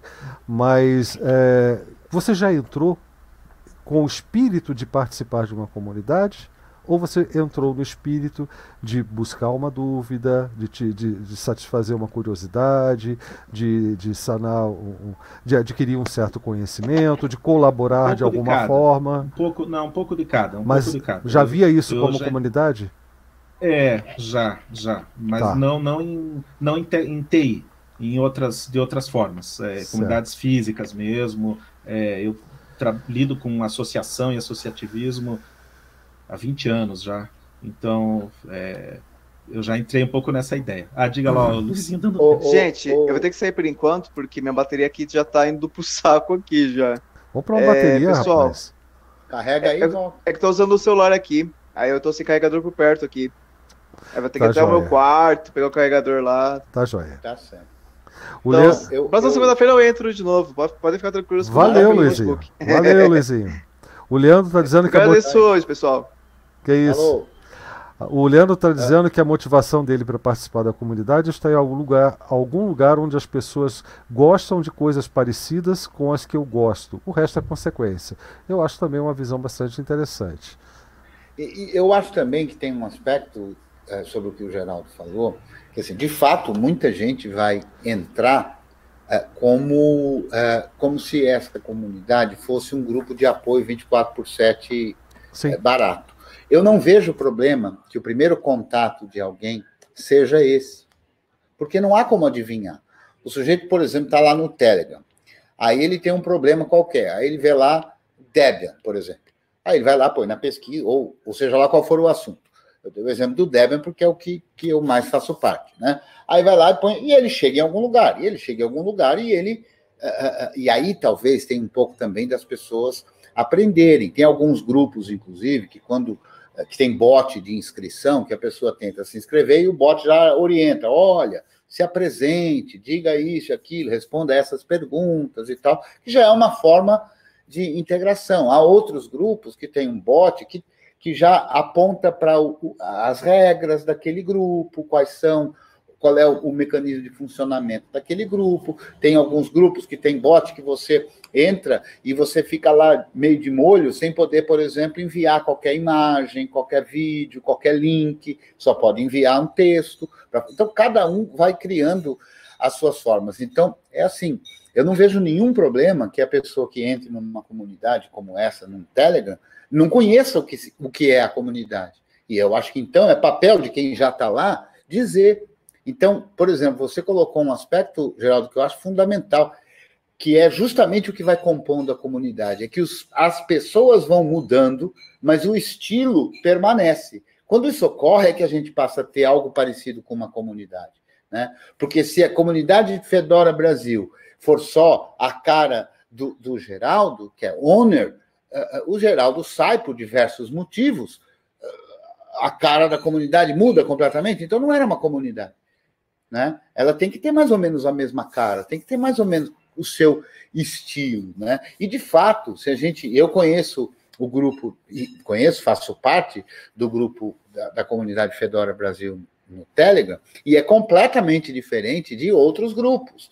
Por exemplo, a quantidade de pessoas. Então, tem um grupo, por exemplo, chamado Linux, tem um grupo chamado BR Linux, tem um grupo chamado Kali, tem um grupo chamado Debian BR, tem um grupo chamado Debian Brasil, cada um tem o seu, o seu, o seu jeitão de ser, né? E, e, e, só que o que eu acho é que se a gente quer construir uma comunidade, a gente precisa deixar isso claro. Qual é o jeitão? Como é que é? Como é que não é? E isso precisa ser colegiado, coletivo, porque senão é diferente. Né? Eu tenho um grupo no Telegram, por enquanto eu não considero propriamente uma comunidade. Eu criei o grupo como sendo uma forma das pessoas colaborarem com os alunos do curso que eu. Mas já está grande. Então já começa a pensar que temos que ter, embora tenha uma porção de outros administradores, porque foi assim o jeito que eu consegui no Telegram, eu não sei se tem no Telegram, pelo menos não tinha, de ter mais de um dono, né? Até onde eu sei, não, não tem. tem não. Né? Dono é e, um só, o, os outros são tudo é, ADM. Mas... Pois é, é reinado, porque o dono só deixa de ser dono né, se ele resolver deixar de ser dono. Exatamente. Entendeu? É reinado, né? Ou é pior que reinado, né? Porque pelo menos o rei tem o filho do rei, né? Nesse caso não tem nem isso, né?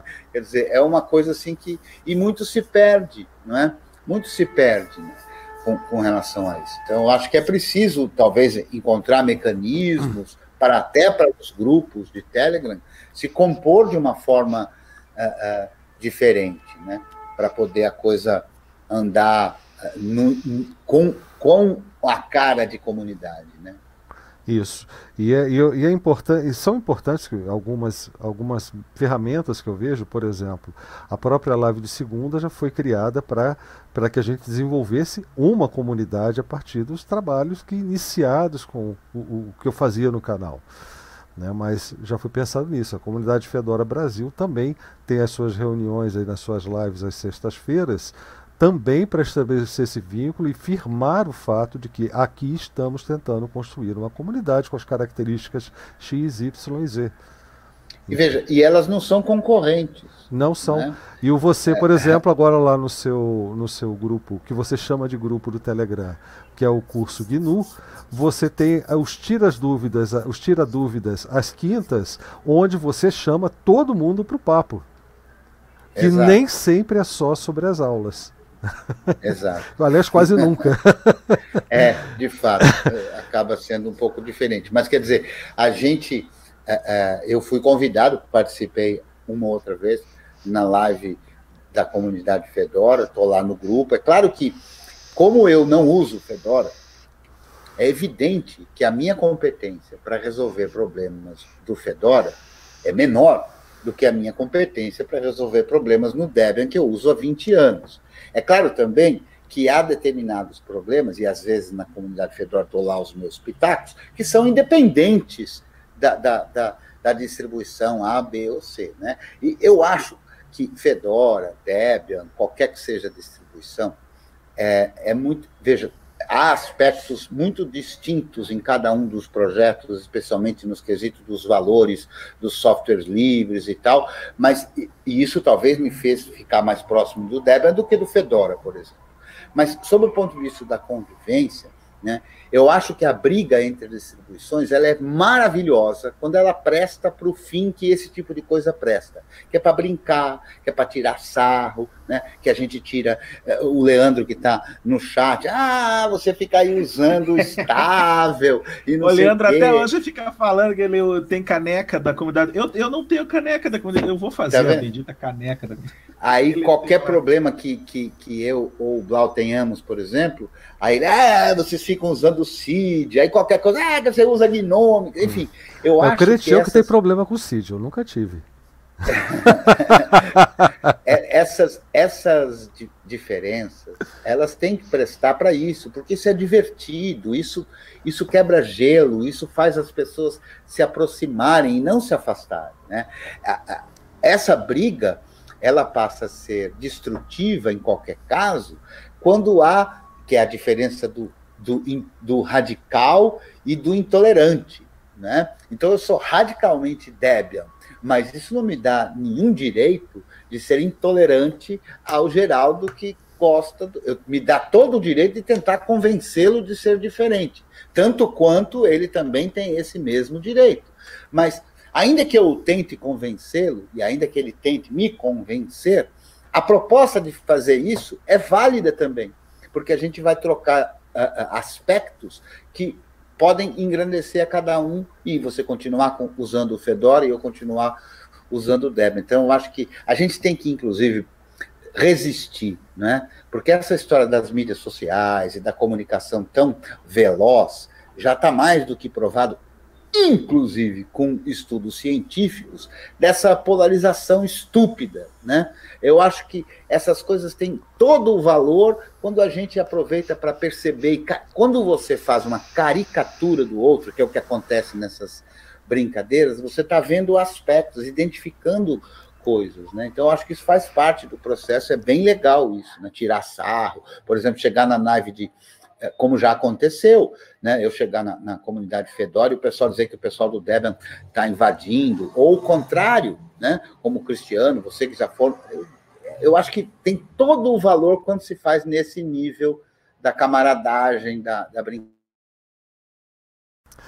Alexandre, e, e, eu acho que o Alessandro pra... tá, tá doido para completar aqui também é. o raciocínio dele, que eu tô vendo ali nos olhos tá. dele. Não, Faiscando, vai lá. Vai lá. Manda brasa.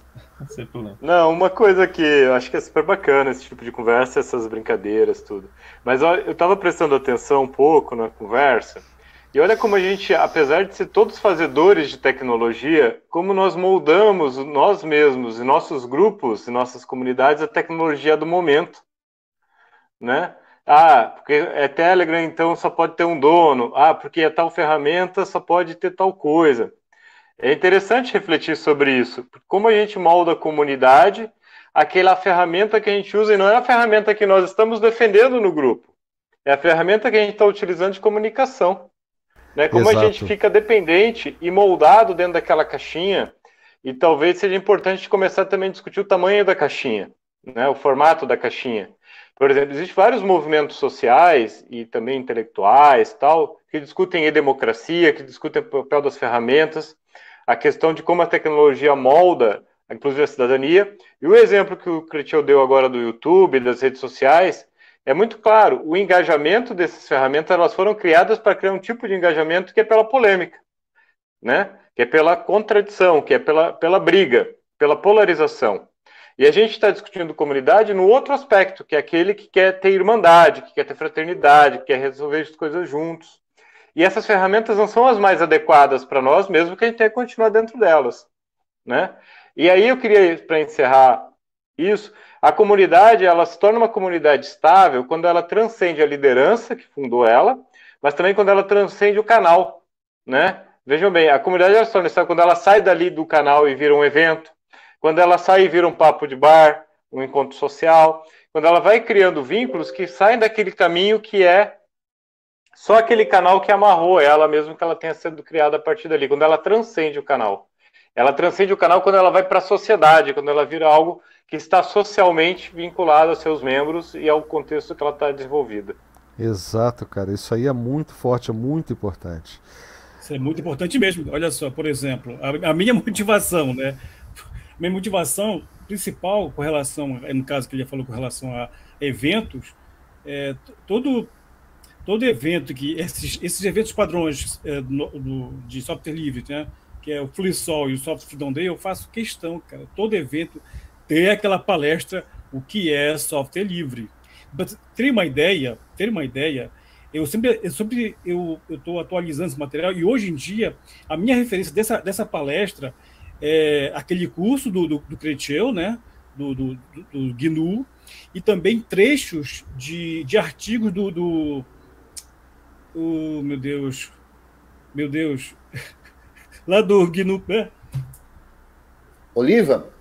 Não, não, não, poxa, esqueci agora o nome lá da Paraíba, João Pessoa, meu Deus. Anauac. Anauac, justamente, olha só, Eu uso justamente trechos, olha, tanto que é, eu participei de uma, de uma agora de uma, uma live de, de, de uma matéria lá da UFRN sobre software livre, né? Eu entrei rápido lá e eu pergunto, ah, qual a diferença de software livre e, né, e, e open source? Eu usei já de cabeça os artigos que o Ana utiliza e não tem como fugir disso, entendeu? Então, é, essa é a minha motivação de, de explicar essa diferença e por que que você, o professor, o aluno, o coordenador de um curso, vamos sair, é, sair um pouco do, do, do software é, é, proprietário e dar chance para o software livre também.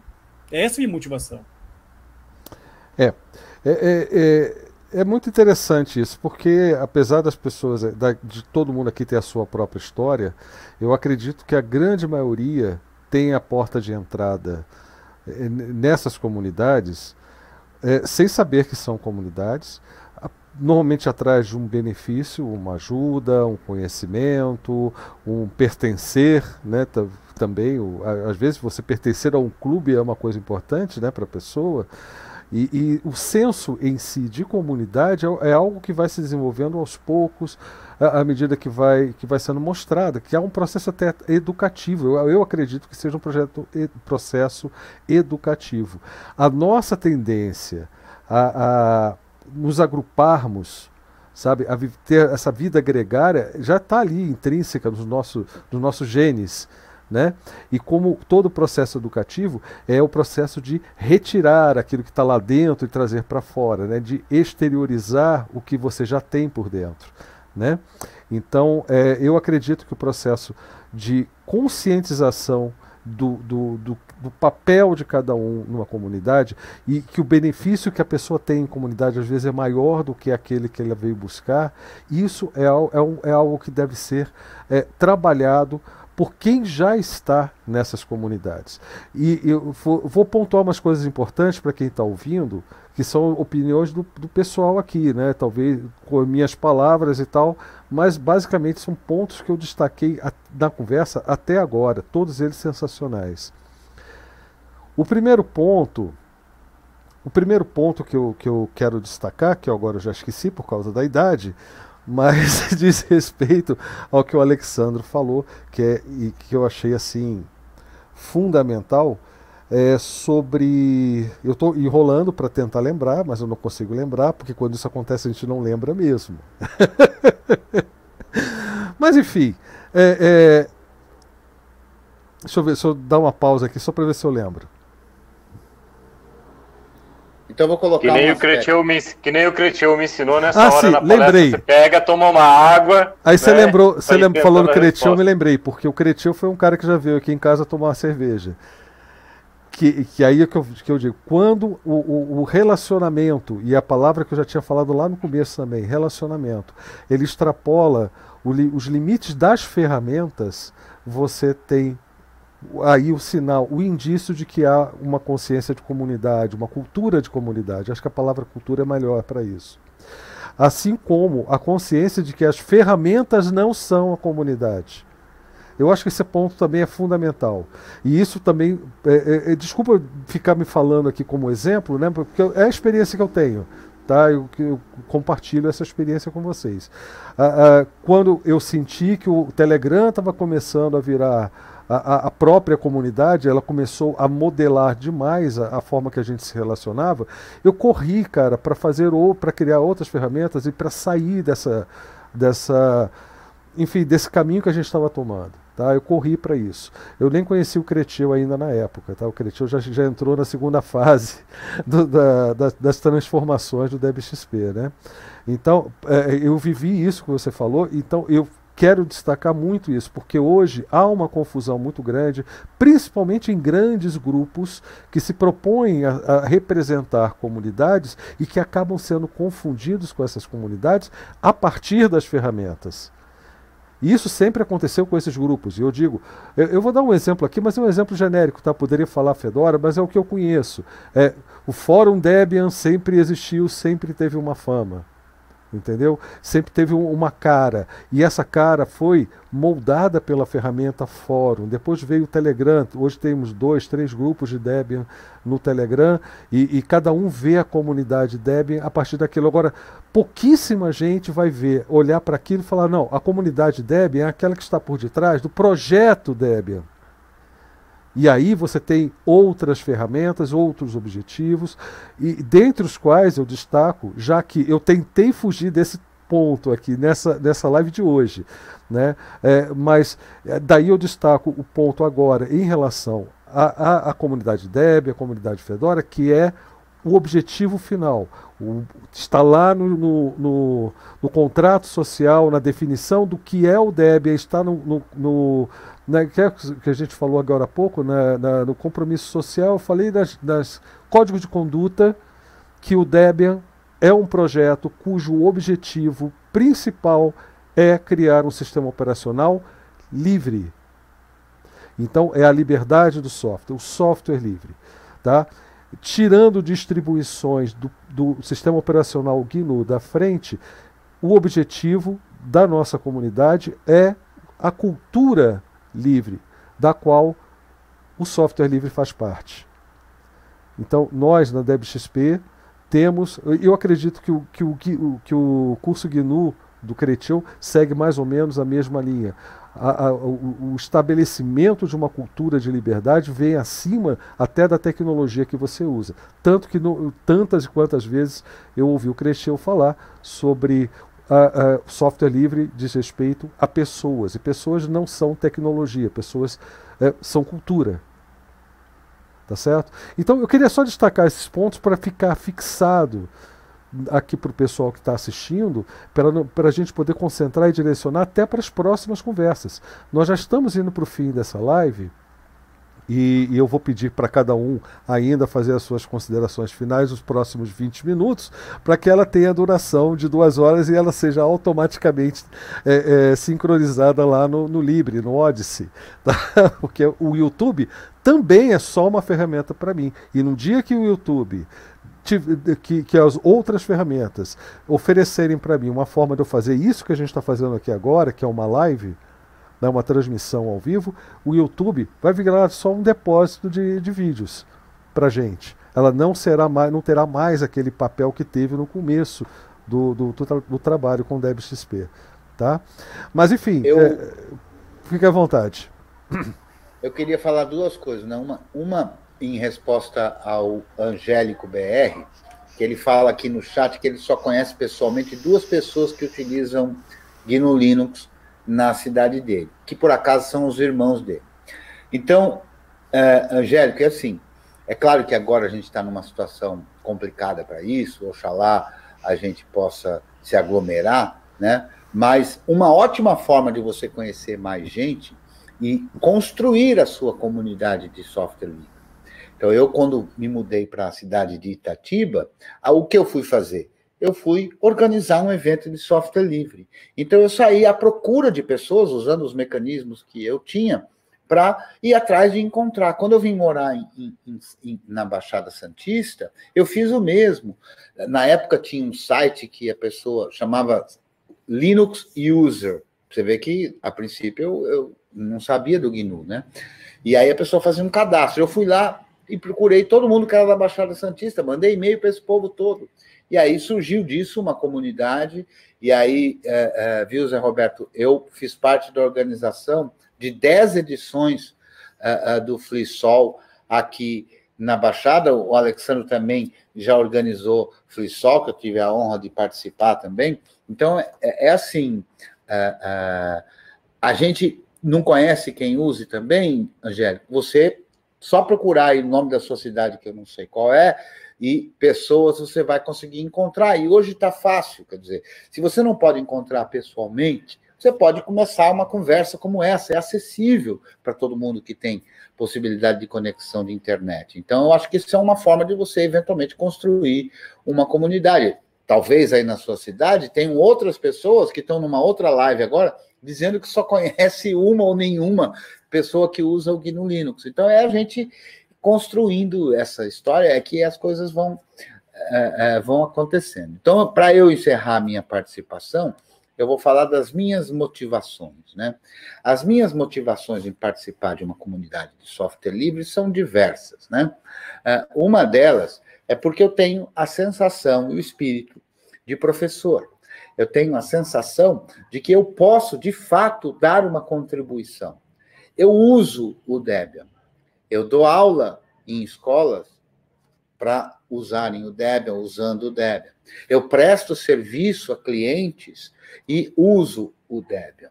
Tudo bem que eu uh, colaboro com o Debian através de empacotamento, que eu não tenho feito há algum tempo, por questões diversas, mas muito antes de fazer empacotamento, eu colaboro com o Debian na maneira que eu acho que é uma das formas possíveis de colaborar. Então, eu venho falando bem do Debian, eu venho estimulando pessoas a usarem o Debian, eu venho instalando o Debian há 20 anos. Há 20 anos eu faço isso. É pouco ou muito? Não sei. É o tanto que eu pude fazer.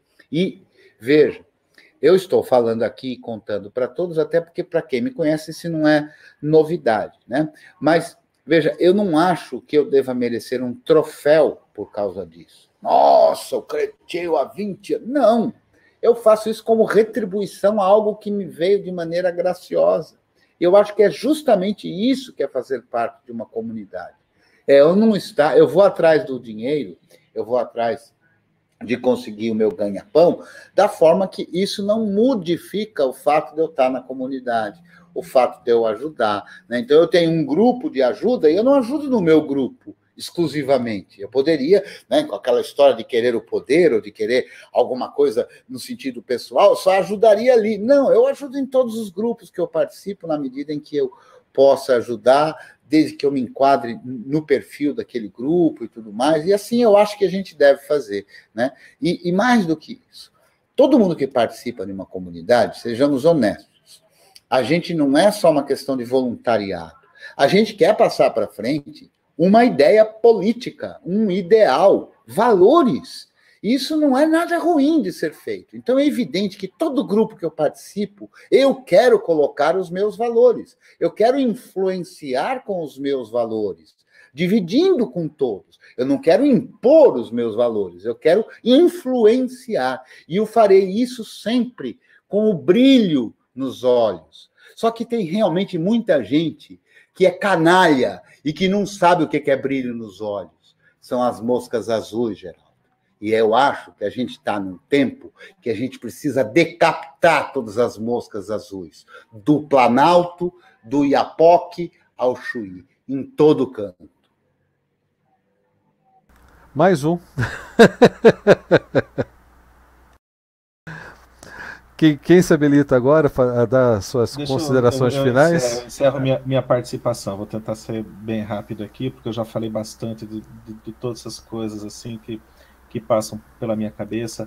É, eu, para mim, o, o, segredo que eu, que eu descobri para mim de, de, de cuidar de, de, que a comunidade funcione, de que eu seja uma, uma peça integrante e que que isso não me prejudique da forma de que eu não queira ser mais, ou, é, não me é, é tratar as coisas com, com sobriedade ou com seriedade, mas não me levar a sério, né? não, não me considerar assim, é, em nenhum momento eu, eu, tenho que estar sempre me policiando para que isso não suba, para que isso não é, é, é que ajudar a falar alguma coisa para o outro, dar um comando, alguma coisa, que aquilo não seja é, na, no meu entendimento pessoal, para mim, né, para minha, minha intimamente, que eu não seja, ah, eu coloquei, então isso está escrito na pedra, isso é verdade, isso é imutável, isso é a melhor forma. Eu tenho que estar tá sempre trabalhando na minha mente e buscar mostrar isso para os outros, para os demais, que ah, é, conhecimento, entendimento, saídas, soluções alternativas, é, todas são é, é, é podem ser boas, podem ser ruins e não são definitivas. Eu vejo muitas vezes conflitos e, e questões é, porque pessoas tratam afirmações ou tratam comandos, né, como uma coisa definitiva e é a única, é aquele. E mesmo no, no, no Bash você tem o, o, os comandos de, de é, é, para colocar alias, né, alias e, e colocar vários, ou seja, e mesmo no nosso sistema operacional, você tem várias formas de chegar a uma, a uma saída, a resolver um problema. E eu vejo muitas vezes brigas, conflitos, porque não, o meu é assim, o meu é melhor. Ah, você é um burro, você é um idiota. Quando começa a chegar nisso, é, então eu sempre tento tratar, ó, não, né, a, a, forma que eu sei, o que eu aprendi, o que deu certo para mim, na minha máquina, do meu sistema, foi esse. Mas pode ter outros melhores. E, e eu gosto quando alguém solta uma outra mais eficiente, que eu digo, maravilha. Olha aí, é isso aí, cara. É, puxa, que bacana. E alguém fala, puxa, que legal isso. Então, então coloca, faz um tutorial, registra isso, né? Não, mas não quer dizer, não, não, não cresça isso dentro de você como, ah, eu sou o master, eu sou o mega, eu sou, né? É, esse, eu acho que esse espírito de é, é, força na diversidade tem que ser sempre alimentado. Empoderar o próximo na, naquilo que ele consegue, naquilo que ele sabe, tem que ser sempre alimentado. Porque quando você tenta muito, as pessoas que tentam muito né, controlar e dizer é aqui, é assim, esse é o melhor jeito, você não sabe de nada, é, é aí que a, as comunidades vão deixando de ser comunidades, como é. o, o Crechel falou. Né? Então eu sempre tento estimular essa questão. Isso em biologia, eu sou, para quem não sabe, eu sou biólogo de formação e fui professor de biologia por alguns anos até entrar em administração e lidar depois com TI também. Mas é, em biologia chama-se o vigor do híbrido, né? Aquele cachorrinho que passa por seleção natural, que é muito separado, muito selecionado para ficar só o do biquinho curto, do, do focinho longo, da perninha comprida, esse bate um vírus, bate alguma coisa, ele morre, ele fica doente, ele tem problema no rim, ele não, pega o vira-latinha. Eu tenho uma vira-latinha aqui que eu fui pouquíssimas vezes no veterinário com ela, é para aquela vacina anual, e olhe lá, né? A bichinha ela tem uma, um poder, uma força ali, porque ela tem uma mistura de, de genes dentro dela, um, um, é o vigor do híbrido, é, que ela consegue, ela não, ela não fica doente. E uma comunidade que tem diversidade, ela tem vigor também, né? E que alimenta, que tem uma cultura, como o, o Alexandro falou, uma cultura de fomentar a diversidade de forma responsável, de forma é, é, né, assim, não, ah, tudo é lindo, maravilhoso, não, mas ó, eu não concordo, eu concordo, mas que essa diversidade consiga conviver. À medida em que você, é, que uma, uma comunidade tem esse perfil, ela tem muito mais chance de continuar existindo, de ir para frente, de prosperar e crescer do que aquela que vai se fechando cada vez mais em si, até deixar de ser uma comunidade e ser, como vocês disseram, um feudo, né? Então, agradeço a oportunidade aqui de apresentar também minha, minha visão e ouvir de vocês. Valeu, Geraldo. Aliás, sobre uma coisa que você falou aí, fora a conclusão, que foi muito, muito bacana, mas você comentou né, que para muita gente sobe a cabeça quando a, decorou um comando e começa a dar esse comando como solução para tudo, se acha o bambambam, bam, bam, né? A melhor coisa para a gente baixar a bola é depois de você fazer o mesmo trabalho, dominar uma coisa durante 10 anos, você resolver fazer um curso para ensinar outras pessoas sobre isso. Você vai ver que você não sabe porcaria nenhuma. Exatamente, isso é verdade. É, é, é, é batata, cara. Você, você descobre que você não sabe nada. Mas enfim, continuando aí a, a rodada. Eu gostaria de agradecer aí, né, a chance de participar. Gostaria de registrar que eu já, dos que estão aqui, eu já vi, já vi presencialmente o Cresceu no evento lá em João Pessoa, na Expotec. Acho que foi 2015, 2016, tá? Eu fui lá palestrar e nos corredores encontrei o Cresceu lá. Viu, Blau? Olha, muito boa, muito boa aqui a, a reunião, gostei, é muito boa porque muita coisa que vocês falaram aqui, cara, com relação a o que ser, como organizar, eu, eu tô, fiquei aqui pensando, é eu tenho que também ajeitar alguns pontos com relação à comunidade em que eu faço parte, né? Oh, é importante não ficar, não ficar refém realmente de uma tecnologia. Agora que eu, ainda pouco que eu, que eu, que eu cliquei lá no, na, naquele link do aqui do Freenode, né? Do, do aquele cliente, desculpa, cliente do IRC lá, né? Agora que eu, que eu fui reparar, Outro detalhe interessante, viu, Blau, com relação a, a outro que o Alexandre falou com relação a eventos, é, não sei se está no teu planejamento aí, é bom, é bom a gente, de repente, você planejar uma, uma, uma reunião dessa com relação a eventos software livre, como Sim. o próximo será o Sol. Entendeu? Sim, é com isso. certeza.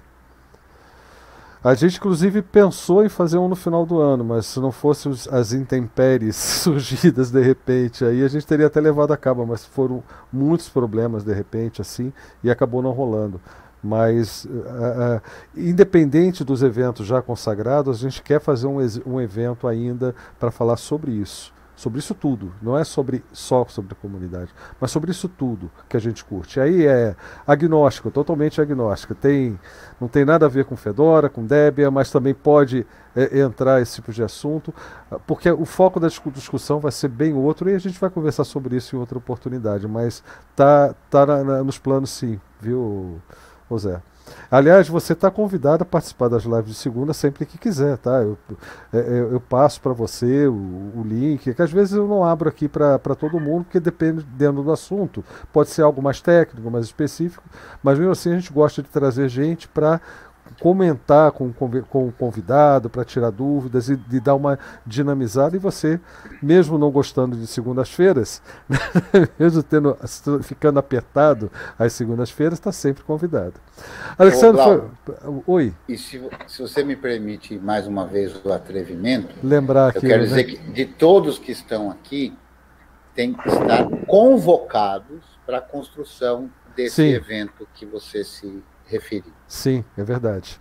Ah, não é convidado, também... não, é convocado. E, e, também das discussões que vão continuar. Isso aqui foi só a primeira discussão sobre. Que a gente até estava chamando de coletivo, né? Porque não tem a ver com o meu canal, com o canal do Creteu, com comunidade XYZ. É um coletivo para refletir sobre a, a, a consciência de comunidade, especialmente comunidade de cultura livre tá? de culturas de liberdade. E aí o Alexandre foi uma gratíssima surpresa também, eu não te conhecia, mas foi um prazer enorme, adorei a sua participação. Né? Eu sei que o Cretino não deixou você falar muito, nem o Luizinho, mas o pouco que você disse foi matador, cara. Valeu, obrigado. É que o Cristiano me deu bastante tempo de preparação, né, Cristiano? Mais de um minuto, poxa. As, Três minutos antes ele mandou uma mensagem: entra aqui que você precisa colaborar. né? Mas foi muito gratificante, eu achei muito bom o grupo. Isso mostra também que a comunidade ela não é só interna, né? Sim. Não é só a comunidade olhando para dentro e para si própria. Ela se cria olhando para fora e olhando para as outras que também estão, né? Fazendo coisas semelhantes. E aí eu queria encerrar rapidinho, só lembrar que a gente tem um objetivo maior que unifica todas essas comunidades software livre, que é o software livre, né? Então não é só ensinar a instalar, mas é também divulgar as liberdades, convencer as pessoas, explicar a Sempre. diferença do que é um software livre do que é um software aberto, é com paciência, com didatismo, mas não transformar só numa discussão técnica, né? Porque como o Cretil colocou antes e o que eu também concordo, é o software livre é uma discussão política. Ela transcende a tecnologia. Ela usa a tecnologia para chegar numa forma de transformar o conhecimento em uma forma aberta e colaborativa, né? Então, nós temos comunidades irmãs que transcendem o software, que é o hardware livre, que é cultura livre, que são várias irmandades que a gente tem também que extrapolar e conversar junto, dentro de uma visão de sociedade que é mais igual, né? E que o usuário tem o poder de tudo que ele usa, seja um software, seja um hardware, seja um sistema político, seja a sociedade, seja um sistema médico, ou seja, é quem assume o controle da vida, né? E nós, usuários, somos usuários de tudo isso. E nós temos que assumir o controle e transformar tudo isso em código aberto e livre. É e o debate é essencial para isso. Oh, bacana. É, é, e eu só vou até aproveitar o seu gancho e dar um outro recado. Nós só somos usuários enquanto ainda não pensamos a tecnologia que utilizamos. Porque eu mesmo tenho, tenho preferido utilizar a terminologia, a palavra em português de Portugal, que é utilizador. Né? Que o usuário sempre vem aquela ideia da pessoa que é submissa a um vício, a algo que foi é, que ela foi adestrada ou aliciada para usar. No caso, software proprietário, para mim é o que faz. Ela alicia pessoas, ela ilude as pessoas e vicia as pessoas política e socialmente. Tá? Então, é, isso para mim é importante. Outra coisa que eu quero pontuar também de todos vocês, porque também ressoa aqui, né? que isso tudo, gente, é política. Não existe comunidade que não seja política. Não existe. A política é a natureza final de toda a comunidade. É a essência final de toda a comunidade. Não, o ser não humano é um animal político, né? Sim, está é, tá no gene junto com a necessidade de ficar junto. Na é verdade? É, é, então, essas reflexões, e aí eu falo também já modelando um pouquinho as palavras, eu não gosto muito da palavra debate também por causa disso. Deba o debate sempre ficou, eh, principalmente ultimamente, né, tem ficado com aquela impressão de que tem que sair uma ideia vencedora do final, e às vezes nem é a ideia, é a pessoa vencedora naquela discussão. Discussão é válida, mas debate não. Reflexão é legal, porque reflexão muda a gente por dentro. Né? E isso de olhar para outras comunidades que você falou, é, é, bem essa história mesmo. A gente olha para outras comunidades e olha para a nossa como um processo reflexivo. Tá? Na verdade, a gente cria um fenômeno é, da física, né, que é o batimento de ondas, né? Aquele batimento de ondas, então você vai ter uma onda resultante que vai ser a sua percepção da relação entre a sua comunidade e, a, e as outras comunidades. Então, isso para mim é fundamental. Né? É, e essa discussão vai, vai continuar, vamos marcar uma data, a gente vai avisar todo mundo. Tá?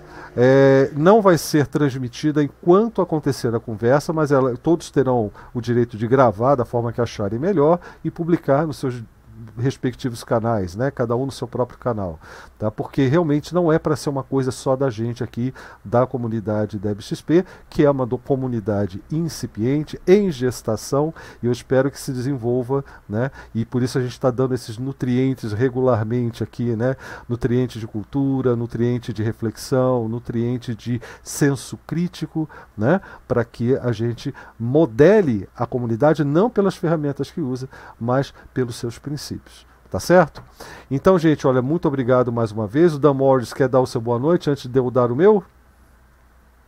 Opa, essa live aqui foi mais do que uma live, né, cara? Foi uma baita aula, né, sobre comunidade. Então, pelo que foi falado aí, é, só me resta dar um exemplo de comunidade que eu, que eu vejo que na prática realmente existe e funciona, né? Que é, a gente tem vários grupos e várias comunidades e isso tudo englobando, a gente cria uma outra comunidade aqui, né? Então, é assim, cara, eu vejo, cada um de vocês aqui tem um projeto, né? Cada um aqui lidera um projeto e criar um grupo simplesmente não faz disso uma comunidade, né? Mas quando se tem, eu acho que a união é, de todas essas comunidades se juntando, nem, cada um aqui trabalha, né, num, numa área, num nicho, tem um grupo, lidera, tem as suas regras, e, mas sempre no fim há uma concordância nesse ponto dessa ideia, né? Eu acho que as pessoas que são essa comunidade, não os grupos, nem o software mesmo. É isso mesmo. Lembrando que o, que o Dan Morris ele lidera um grupo lá no Telegram também, que é o grupo é, Linux, é, GNU Linux, o que mesmo, o, o, o Dan? Fala pra gente aí. Grupo, o Linux BR, né? O, é grupo de estudos, né? Grupo de Já estudos, tá no, no é título isso. lá. Eu já deixo no título. Isso daí foi uma ideia minha que eu tive faz um tempo, porque eu via que, que tinha muito dessa, dessa coisa de. É, como é que eu vou te dizer? Uma separação, uma certa separação por, por questão de nome de distribuição Linux, né? Então foi aonde que eu tive a ideia de unificar isso só num grupo só, né?